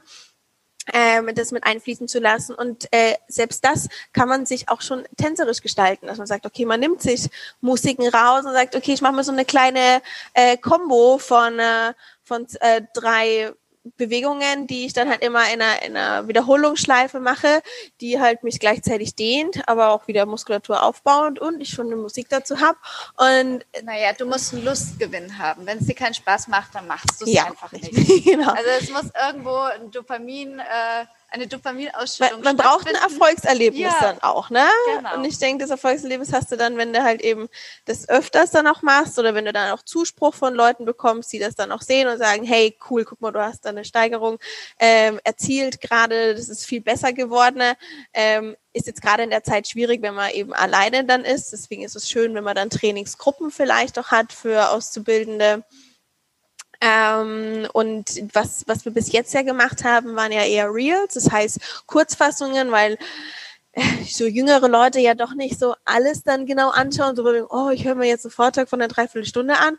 Nee, die gucken eine Minute, wenn überhaupt. Deswegen sind jetzt auch die ersten Sachen nur so, äh, ein bisschen hingeschmissen, würde ich auch sagen, aber halt einfach mal zum Interesse wecken. Genau, zum Interesse wecken. Inspiration sein. Richtig. Also wir wollten mal zeigen, so, das, das gehört auch zum äh, Tanzlehrerleben dazu. Wir sind fertige Tanzlehrer und trotzdem beschäftigen wir uns noch mit unserem Körper. Ja. Und äh, ja, ich hoffe, wir konnten da ein paar inspirieren, uns da genau. auf dem Weg und, zu folgen. Und wenn dann eben das Interesse da ist, dann ist es natürlich schön, wenn man sagt, okay, jetzt machen wir mal eine längere Einheit, dass man sagen, ja. okay, wir nehmen eine halbe Stunde auf und, und ziehen mit denen zusammen dann die Übung durch, dass wir nicht nur zeigen, okay, guck mal, so geht's ja, sondern komm, lass uns jetzt die zusammen machen, ähm, lass uns zusammen durchführen, damit du dich eben nicht alleine fühlst und es alleine durchführen musst, sondern hey, wir sind übers Video dann miteinander verbunden jetzt erstmal und ähm, Cool, dann das wäre die Vision. Ja. Da, das wäre die Vision. Und dass man denen dann auch zuspricht und sagt, ja, und jetzt hast du schon die Hälfte geschafft und jetzt gehst du noch mal ein Stückchen und oh, cool machst du das. genau, weil das ist das, was, was mir auch hilft, wenn ich selber ähm, an meinem Körper arbeite, dass ich das dann toll finde, wenn dann jemand mir Zuspruch gibt oder mich anheizt. Und ich denke, das wäre dann nochmal cool, wenn wir da dann dazukommen. Auf jeden Fall. Ja. Heißt, ihr schafft ein Ergänzungsprogramm ähnlich wie ich eigentlich. Ne? Ich sage ja auch, allgemeine Didaktik, Methodik, Tanz ist ähm, etwas, was wichtig ist und was vielleicht in Ausbildungen noch zu wenig kommt, was auch gar nicht schlimm ist. Ja, soll sich nie jemand eine Ausbildung angegriffen fühlen, aber vielleicht ist das auch irgendwie so die Zeit oder vielleicht macht das auch jetzt diese, diese, äh, dieses Sabbatjahr, sage ich mal, dass man so sehr in die Reflexion kommt und sagt, Mensch, aber da gibt es noch so viel, was eigentlich auch dazugehört. Lass uns doch da was erschaffen, lass uns was kreieren, das heißt, aktuell bekomme ich als Tanzlehrerin da bei dir längere oder kürzere Videos. Ich glaube, es war auch wenigstens ein längeres schon dabei, was du, liebe Zuhörerinnen, liebe Zuhörer, direkt bei Luise auf dem Kanal dir anschauen kannst, wo sie dir Sachen auch nach und nach jetzt ähm, mit an die Hand gibt. Aber es hat natürlich auch Potenzial, ein richtiges Programm zu werden, wo ihr sagt, okay, wir bauen was auf, was man dann zusätzlich vielleicht buchen kann, ne? Oder vielleicht einen Online-Kurs sich daraus ähm, baut, wo man sagen kann, okay, es ist vielleicht, weil das ist schön jetzt, Luise, es hat natürlich jeder jetzt einen Zugriff dazu. Ne? Es ist jetzt nicht verbandsabhängig, dass man sagt, okay, ich mache jetzt nur für die und die das, sondern dass gerade jeder drauf gucken kann und sagen kann, wie macht denn die Luise das und äh, baut ihre Dehnung auf? Mensch, ich bräuchte jetzt ja auch was und ähm, wo gibt's das speziell für Tanzlehrende? Natürlich könnt ihr jetzt, kannst du, liebe Zuhörerinnen, liebe Zuhörer, ganz viel suchen. Und natürlich gibt es ohne Ende gerade auch, auch kostenlosen Content, ist gar kein Problem. Aber uns geht's ja heute in der Folge um Tanzlehrer, Gesunderhaltung, ähm, wo du ja schon die Schritte aufgezählt hast, Achtsamkeit, selber Fitness erhalten, Dehnung, Schlafroutine, Ernährung, dass man da einfach für sich immer wieder einen Lustgewinn hat zu sagen, okay, ihr macht euch Gedanken ganz konkret um diese Dehnung für Tanzlehrende, was wahrscheinlich auch nicht so einfach ist. Ne? Man weiß nicht so richtig, an welchem äh, Punkt der andere ist.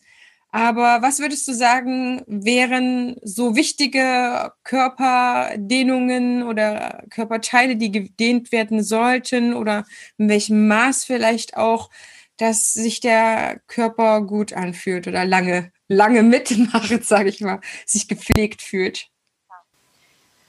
Also bei Tanzlehrenden ist es oft ähm, die Rückseite der Beine, die auf mhm. jeden Fall gedehnt werden muss, weil wir unsere Beine natürlich auch oft äh, durchstrecken und ähm, auf den Fußballen hochgehen. Also die müssen unglaubliche Kraftleistungen da verbringen, wenn sie uns beim Tanzen tragen. Ähm, und da werden gerne ähm, die Sehnen verkürzt, aber auch durch Sitzen. Also wir haben halt immer äh, beide Extreme, langes Sitzen im Büro und dann wieder langes Stehen im Kurs und dann wieder eigenes Training. Also ähm, da würde ich auch noch die Hüften dazu zählen. Also die Hüftöffnung ist da ein ganz großes Thema. Und die Schulter- und Nackenmuskulatur, damit ich auch da in die Aufrichtung komme und meinen äh, und erhobenen Hauptes durchs äh, Leben gehen kann. Also wenn ich diese drei Punkte, äh, die Rückseite der Beine, die ähm, Körpermitte und die Nacken- und Schultermuskulatur mit reinnehme, dann habe ich da schon mal einen ganz guten Überblick und natürlich die Füße. Das genau. ist die, die Sache, die so auf die Schuhe an einfach, ne? Ja. Und die kleinen Muskeln äh, dazu aktivieren, ne? dass du die auch strecken können und schön genau. abrollen können und bis zum Ende die Bewegung einfach durchführen. Denn Dehnung bedeutet auch Freiheit.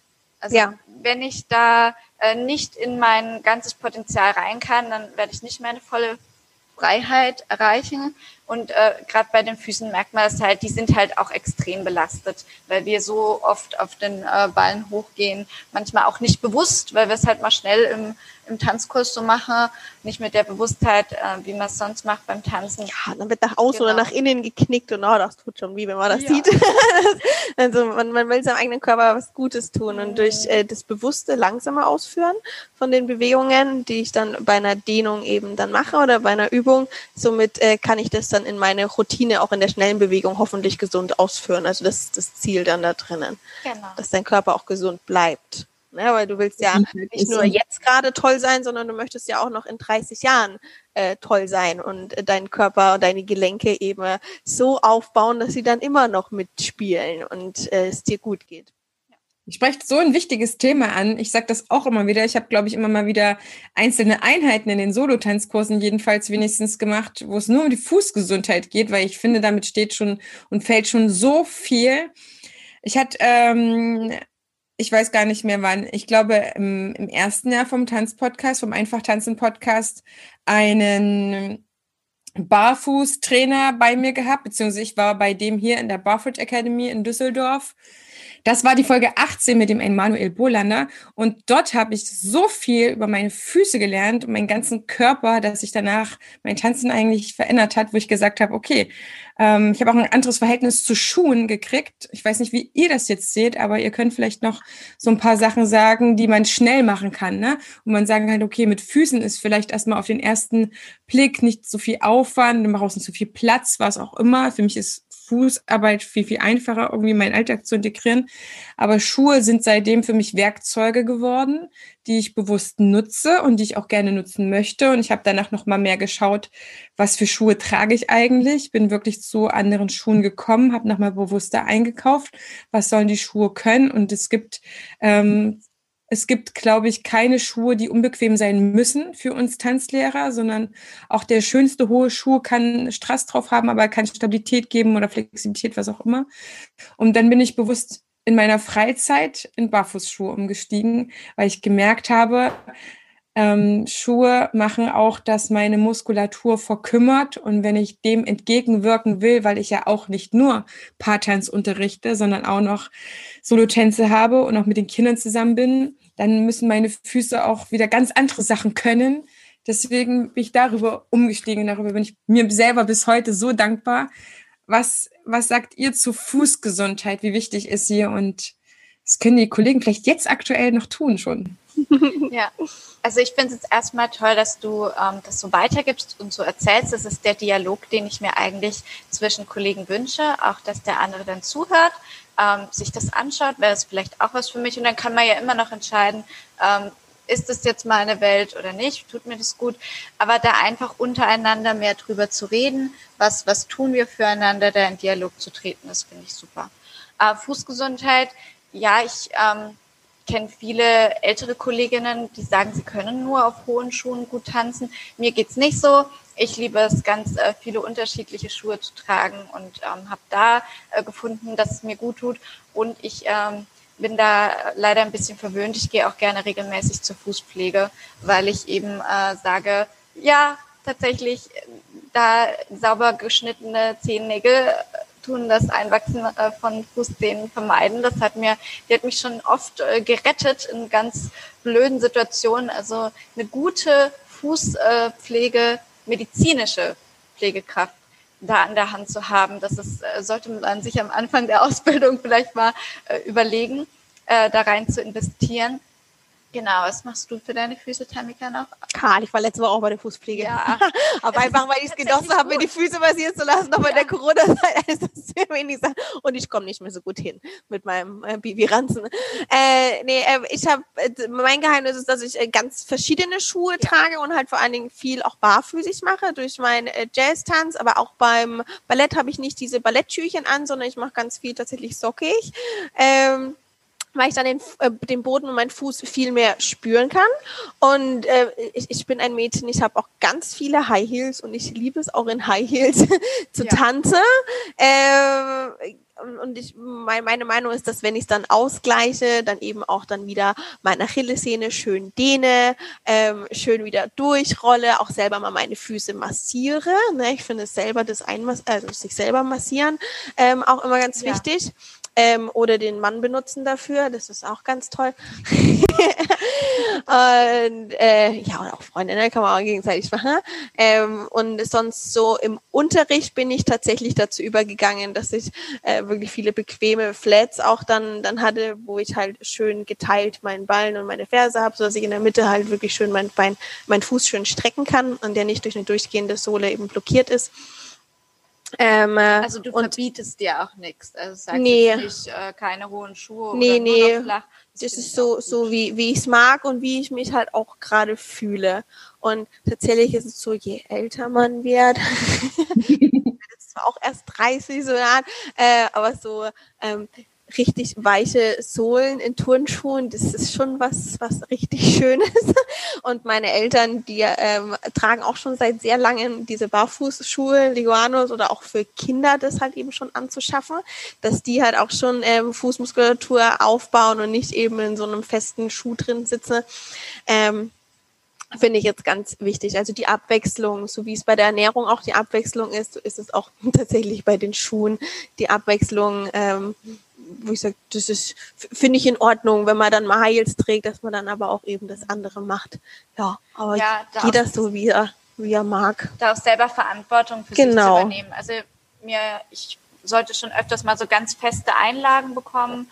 Und da habe ich eben für meine Füße gemerkt, dass die mir nicht so gut getan haben. Das mag bei anderen anders sein, aber ich wollte meine Füße lieber in der aktiv in der Aktivität mhm. reinholen und habe dann eben angefangen, auch für die mehr zu tun und die mehr zu dehnen und so meinem ähm, genetischen Hallux da entgegenzuwirken. Und das funktioniert bis jetzt ganz gut und besser als diese Einlagen, die mich irgendwie im Alltag blockiert haben, weil ich bin so eine ganz äh, aktive mit den Füßen. Ich zappel immer so rum.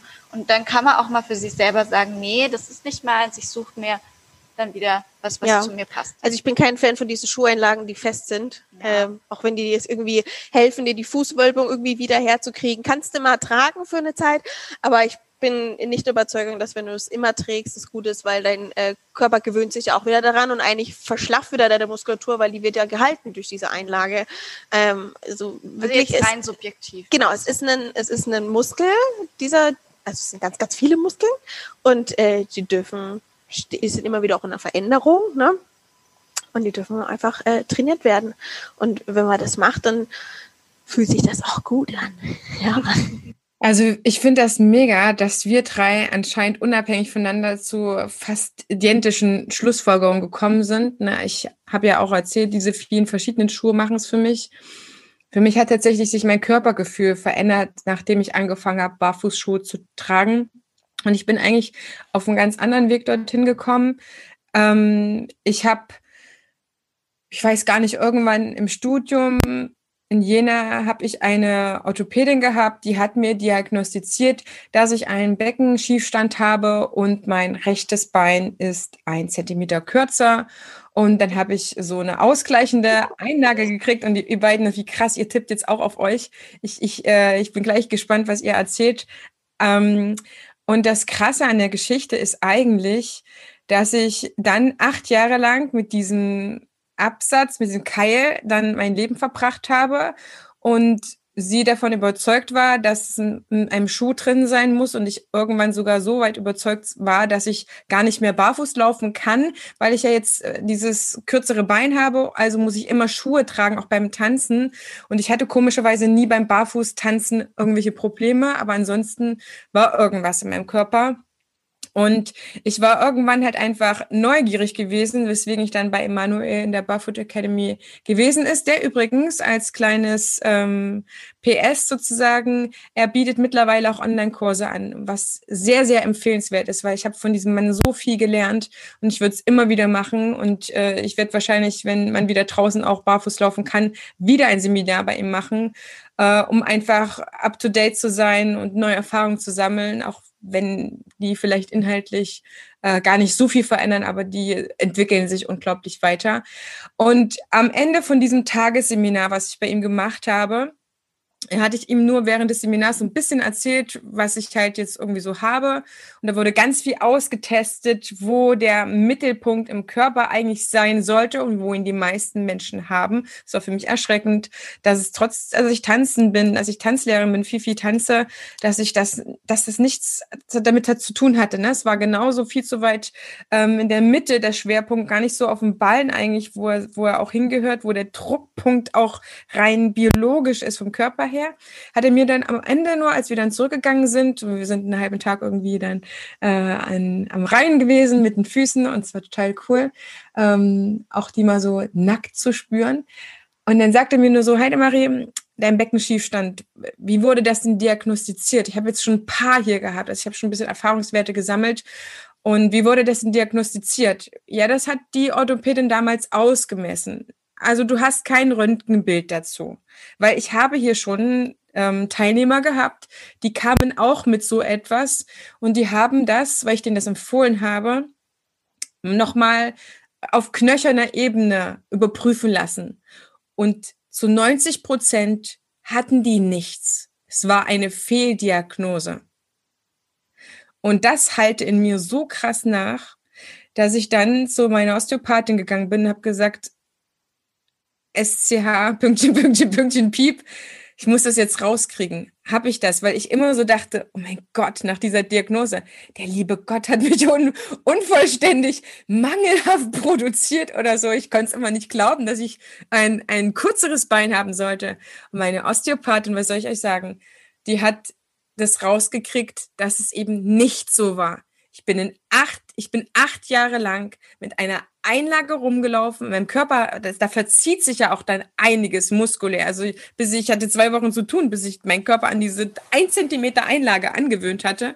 Und dann hat sie gesagt, Heidemarie, das ist nicht der Fall. Ja, da ist knöchern gar nichts. Ich hatte nur eine Fehlhaltung, wo das Bein dann irgendwo anders hingerutscht war und die aus, äh, die Orthopädin damals hat das nicht abgecheckt und sie hat das nicht gesehen. Seitdem muss ich mich nochmal wieder anders dehnen, damit meine Körperhälften sich ausgleichen.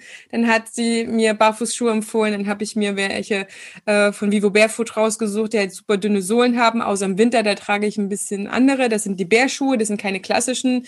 Aber ich habe so viel erfahren über Barfußschuhe überhaupt. Und mein Mann war schon auf dem Trip. Ich habe seitdem trage ich nur welche und das ist so, in der Tanzschule fühlt sich das richtig an mit Tanzschuhen und auch barfuß und so verschiedene Varianten den ganzen Tag über zu haben.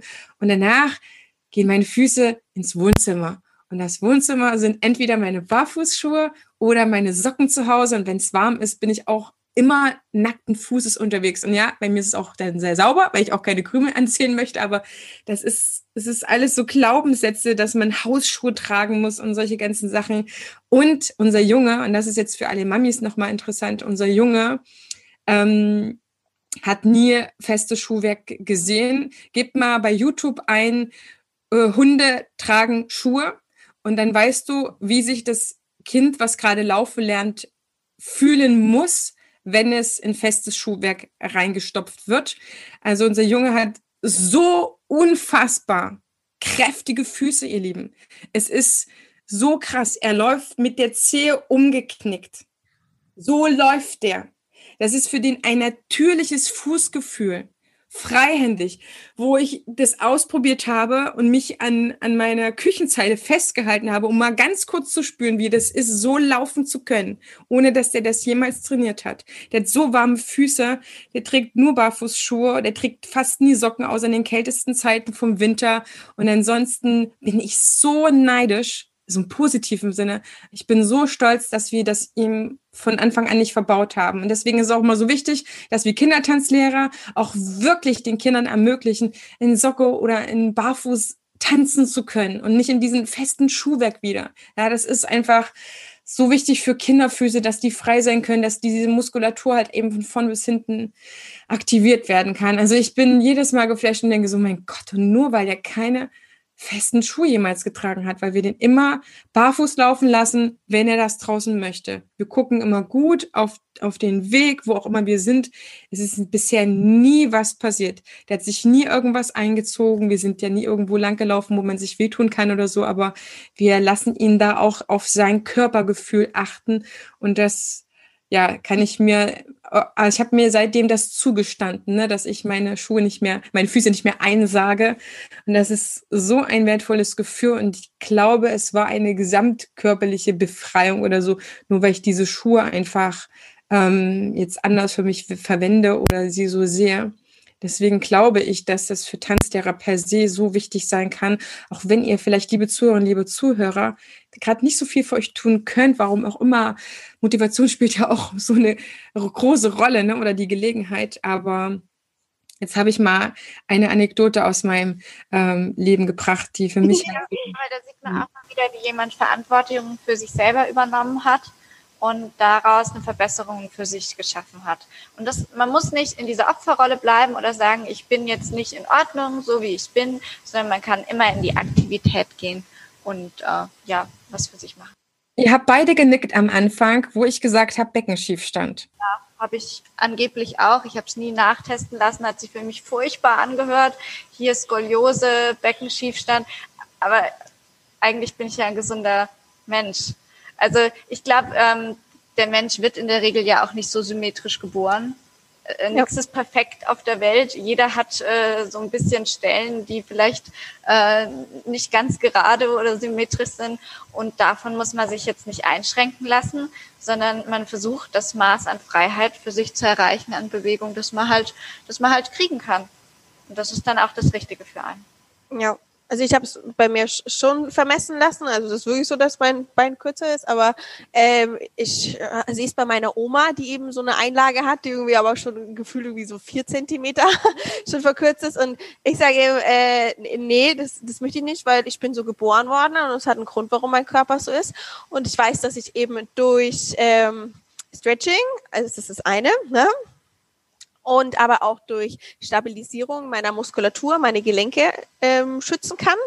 Und das ist dieses Kieser-Training, was es ja, was ja auch gibt, wo man guckt, okay, sind deine Seiten ausgeglichen, ne? Äh, muss ich vielleicht die eine Seite äh, doppelt so viel gerade trainieren als die andere Seite, weil es halt einfach geschwächt ist. Und ähm, so tue ich meinen Körper fit halten und äh, sag eben nicht, dass ich da jetzt eine Stütze brauche, sondern ähm, durch Wahrnehmung meines, meines Körpers ähm, gucke ich, dass es mir gut geht. Und wenn ich keine Schmerzen habe, dann passt alles. Und wenn ich merke, dass es irgendwo zwickt, dann suche ich mir Hilfe. Ich gehe zur Osteopathie äh, oder Osteopathie finde ich immer schöner, weil, weil es halt ganzheitlicher ist, weil es oft nicht nur am Muskel hängt, sondern vielleicht eben auch an den Organen, wo irgendwas gerade nicht in Ordnung ist, die irgendwas verschieben. Ähm, zum Beispiel ist auch mein Bauchnabel nicht in der Mitte von meinem Körper. Also ich weiß, dass ich da verschoben bin, aber äh, das ist auch immer emotional abhängig. Was trägt man gerade mit sich rum, weshalb die eine Schulter weiter unten hängt und sowas, ne? Oder ähm, mein, mein Freund hatte Knie ich muss immer noch dran gewöhnen, dass er Mann heißt, äh, der hatte Knieprobleme und äh, das lag an seinem Kiefer.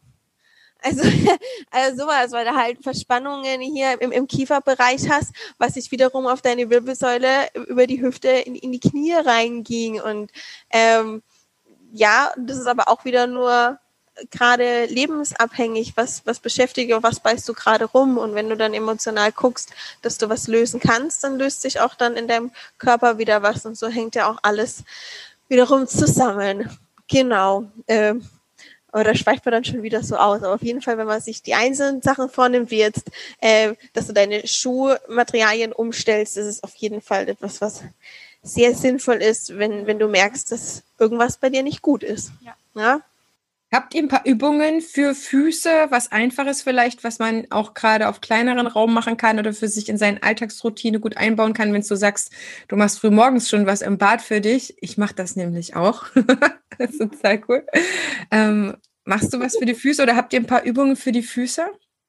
Äh, also ein was, was, was ganz easy ist, wenn du, ähm, wenn man gerade da steht, ja, dann achte ich halt immer drauf, dass meine Füße direkt unter der Hüfte sind und dass die halt eben auch äh, gerade mal stehen, weil der normale ähm, Körper ist es so, dass man meistens ein bisschen auswärts steht und ich jetzt als Tänzer versuche, dass ich halt dann aktiv parallel stehe und mir die drei Punkte in meinen Füßen nehme. Das heißt, großer Ballen, kleiner Ballen und die Ferse und damit gleichmäßig schon mal das Gewicht verteile, dass ich halt ähm, wirklich den ganzen Fuß dann da wahrnehme. Und dann kannst du schon mal solche Sachen mitmachen, dass du die Zehen ankreilst und wieder ganz, ganz aufmachst. Ne? Also diese, dieses Leguan, ne, der sich so an die äh, an die Wand randatscht, ne? Genau, dass man mal wieder seine Zehen wirklich aufmacht, weil die oft in den Schuhen halt eingekesselt werden. Ne? Also das heißt, zehn aufmachen, zehn krallen, das ist das eine. Dann kannst du mal probieren, dass du mal nur den äh, großen Zeh hebst und andere Zehen auf dem Boden lässt und dann mal nur den kleinen Zeh hebst. Das heißt, die Innen- und die Außenmuskulatur mal aktiv äh, spürst.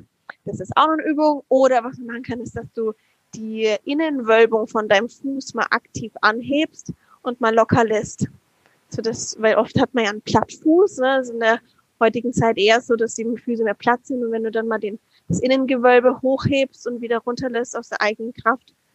Genau, das sind so, so Kleinigkeiten, die du nur beim Stehen machen kannst, ähm, die, wo, wo du nicht immer irgendwie auf den Fußballen hochrollen musst, sondern die einfach so schon zu machen sind mit dem flachen Fuß. Und äh, Füße regelmäßig waschen. Ist jetzt nicht nur Hygiene, sondern äh, den Fuß selber anfassen, massieren, ähm, das tut dem unglaublich gut und deswegen waschen und eincremen zweimal am Tag.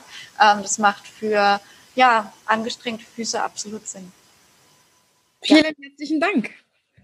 Das ist mega, das kann man sofort umsetzen, ob das beim Zähneputzen ist oder wenn man auch sitzt. Ich glaube, es muss nicht immer das komplette Gewicht drauf sein. Ich habe eine total coole Matte, die ich meinen Füßen immer wieder gönne. Ich sage dazu Pixie-Matte. Ich glaube, die heißt Oleg Lohnes Vitalmatte oder so ähnlich. Ich müsste nochmal den kompletten Namen raussuchen. Und das ist so eine Pixie-Matte, die eigentlich nur die ähm, äh, Durchblutung anregt. Aber die gönne ich meinen Füßen zum Beispiel auch regelmäßig. Das mache ich im Sitzen, weil ich, ich könnte es im Stehen nicht aushalten, muss ich ehrlich auch sagen. Mir reicht es komplett, diese, dieses halbe Gewicht vom Körper. Und das, das kurbelt auch an. Und ähm, warme Füße ist, glaube ich, für uns Frauen auch so ein Thema warme Füße zu haben, macht halt auch ein extremes Wohlbefinden aus, so dass wer darüber nachdenkt, zu viele kalte Füße zu haben und einfach da nicht weiterkommt. Manchmal sind es halt auch solche einfachen Mittel, sage ich mal so. Die hat mich, glaube ich, damals 125 Euro gekostet und ist das Tool überhaupt für mein gesamtes Wohlbefinden, weil ich damit äh, selbst Kopfschmerzen, ne, du hast ja auch gesagt, diese Nackenregion hier oben ist halt auch so schwierig, wenn ich mich da ein paar Minuten drauflege oder dranlege. Ähm, damit bekomme ich meine Kopfschmerzen los, die ich sonst immer nur mit Medikamenten losbekommen habe. Und das war für mich ein großes Wohlbefinden. Und ich habe das, äh, ich war da so dankbar darüber, das in der Schwangerschaft zu haben, weil da war für mich äh, No-Go, überhaupt irgendwas zu nehmen. Ich habe nie irgendwas genommen. Ich war auch mal erkältet, da ging halt gar nichts. Und dann willst du trotzdem nicht mit Schmerzen leben, sage ich mal. Wir haben die bei uns im Bett liegen und das ist immer abwechselnd. Äh, Mann zehn Minuten oder ich zehn Minuten dann mal drauf. Also meistens liege ich mit, mit dem Rücken. Du hast auch so eine Matte, wie krass. Ja, Pixie-Matte. ja, ist einfach mega. Und wenn du die dann danach äh, wieder wegtust, dann merkst du erst so, oh, fühlt sich alles verrückt an, aber dann löst sich auch so viel dann wieder danach. Das ist schon. Ja, unglaublich, oder? Also was unser Körper in der Lage ist, wofür eigentlich alles viel, vieles nicht braucht. und äh, so kompetent ist, aber er braucht diesen Anstups halt, ne? So. Ich glaube, es geht ja auch ganz viel in die, in die Faszien damit rein. Und wenn du dann das Thema oder das, diese Schubfach Faszien aufmachst, ne, was ja auch wieder ins Dehnen überhaupt ja. im Körpergefühl mit reingeht, äh, da hast du ja wieder äh, Podcast für Faszien, Faszienrollen für Wochen. ist auch so ein Thema. Genau. Also, ja. Also jetzt sag ich doch, in der, in der Schwangerschaft kriegt man halt, kannst ja auch nicht mehr alles machen, was du gerne machen würdest oder gewöhnt bist. Ähm, oder man hat plötzlich irgendwelche Wehwehchen und ich so, boah, das hatte ich ja noch nie. Was, was ist denn das? Ja, manches hängt mit Hormonen zusammen. Äh, aber ich habe auch gemerkt, dass mir tatsächlich die Faszienrolle, wo ich mich echt überreden musste, weil es ja auch echt mal weh tut, ne? Ähm, aber die, die hat mir geholfen, dass ich manche Sachen wegbekommen habe, wo ich, wo ich mit Dehnung allgemein nicht wegbekommen ja. habe, ne? wo ich gedacht habe, oh scheiße, jetzt habe ich irgendwas gezerrt. Nee, bin ich mit der Faszienrolle drüber und am nächsten Tag äh, war es plötzlich aufgelöst und das mache ich heute Abend auch nochmal. Weil ich habe mich gestern trainiert und merke so, uff, beim Laufen, es zieht und zwickt überall und ich glaube, jetzt muss ich einfach nur nochmal alles wieder schön ausrollen, ähm, damit wieder Sachen abtransportiert werden und ähm, ja, genau, und dann geht es wieder mal gut. Mal, was man alles macht. Also wenn man so seine Fühler überall hin ausstreckt, dann kann man auch ganz verschiedene Sachen finden. Also fast den Rollen, das habe ich auch angefangen und habe halt gemerkt, dass ich Sachen, wo ich vorher ja dem ausgeliefert war, dann was dagegen selber machen konnte. Und ja, wenn man da einander besser zuhört, dann muss man nicht so lange suchen, sondern kann auch einfach mal bei dem Kollegen, der gerade bei mir in der Tanzschule ist, zum Beispiel bei meiner Ausbilderin fragen, was machst du denn? Wenn ja. du nach einem langen Tag im Stehen, was sind da deine Tipps? Weil jeder hat doch da nach langen Berufsjahren auch so eine Schatzkiste. Absolut. Und wenn es der Tigerbalsam ist, den habe ich in Rot und in Weiß zu Hause. Auch in meinem ja. Nachtkästchen. ja, das gehört alles zur Tanzlehrergesundheit und wir, ich danke euch total, dass ihr da seid und so viel auch preisgebt und Du, liebe Zuhörerin, liebe Zuhörer, du hast einfach jetzt die volle Trönung bekommen. Das ist uns wichtig, weil die Tanzlehre Gesundheit einfach auch ein Teil davon ist, dass wir in der Lage sind, richtig gut zu unterrichten, weil nur wenn wir uns wohlfühlen, können wir es auch anderen möglich machen, sich wohlzufühlen. Ich glaube, ne, wenn so ein gequälter Körper auch einfach gerade der eigene ist, dann ist es auch schwierig und auch dafür zu sorgen oder auch zuzulassen, dass sich andere auch wohlfühlen dürfen. Das hat, glaube ich, auch etwas damit zu tun, dass der eigene Körper ist für mich irgend das Bild von einem Tempel, ne, den ich halt ähm, heilige oder so. Ich weiß auch nicht, ob man das so sagen kann, aber es ist halt einfach so, dass ähm, und davon abhängig ist, wie lange wir halt auch arbeiten können, wie lange es unserem Körper gut geht. Und ich habe vor, noch mit 70 oder 80 Tanzraum zu stehen oder wenigstens teilweise das war auch immer das, was äh, meine Ausbildung wichtig war, dass man halt, dass man lange Tanzlehrer sein kann, Tanzlehren kann. Ich bedanke mich so sehr bei euch, dass ihr da wart. Wir sprengen wahrscheinlich schon wieder alle Zeiten, aber du, liebe Zuhörerinnen, liebe Zuhörer, du hörst sowieso, davon gehe ich aus, die Folge, wenn du an diesem Thema interessiert bist, eh peu à peu oder einfach mal komplett durch. Vielleicht bist du auch ein Schnellhörer und hast eh schon auf 1,2 oder 1,5 Schnelligkeit eingestellt. Die Zuhörer gibt's auch. Das ist bei Spotify auf jeden Fall möglich. Das habe ich jetzt schon länger auch für mich nochmal ausprobiert. Ich verabschiede mich also schon aus der Folge, weil das Abschlusswort haben meine Gäste, hat ähm, heute Tamika Pelzer und Luise Reth. Ich freue mich so sehr, dass ihr da seid. Ähm, und ihr dürft gerne noch ein schönes Abschlusswort finden, was ihr zum Thema Tanzlehre Gesundheit mitgeben wollt oder vielleicht auch mal als Ausbilderin was für die aktuelle Zeit wichtig ist, aber auch etwas, was für die Zukunft wichtig ist. Alle Infos, alle Links, liebe Zuhörerinnen, lieber Zuhörer, findest du, wie du weißt, immer in den Show Notes, um dort nochmal Kontakt aufzunehmen.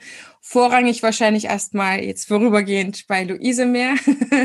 Tamika darf sich erstmal mit ihrem süßen Beber zurückziehen und die Zeit ist auch wichtig und sei dir auch gegönnt, aber Du findest dort äh, Rat und Tat und wenn du nochmal Anregung brauchst, schreib die beiden an, damit du einfach deine Antworten findest. Das finde ich wichtig. Es ist toll, Fragen zu haben. Es ist wichtig, dann auch echte Antworten zu kriegen. Ja, mein Schlusswort ist, äh, sei gut zu deinem Körper, damit deine Seele gerne drin wohnt. genau. Und äh, wenn man das für sich selber macht und dann eben eine happy Seele hat und das dann an andere Menschen weitergeben kann, dann hast du für die Allgemeinheit schon das Beste getan. Ne? Ja, da kann ich mich nur anschließen. Hört denen in eurem Umfeld zu, die äh, den Weg vor euch gegangen sind, was die für sich getan haben und dann schau für sich selber, was für dich passt und ähm, ja, werde mit dir und deinem Tanzen und deinem Körper glücklich. Genau, und hör nie auf zu lernen, sondern mach immer weiter.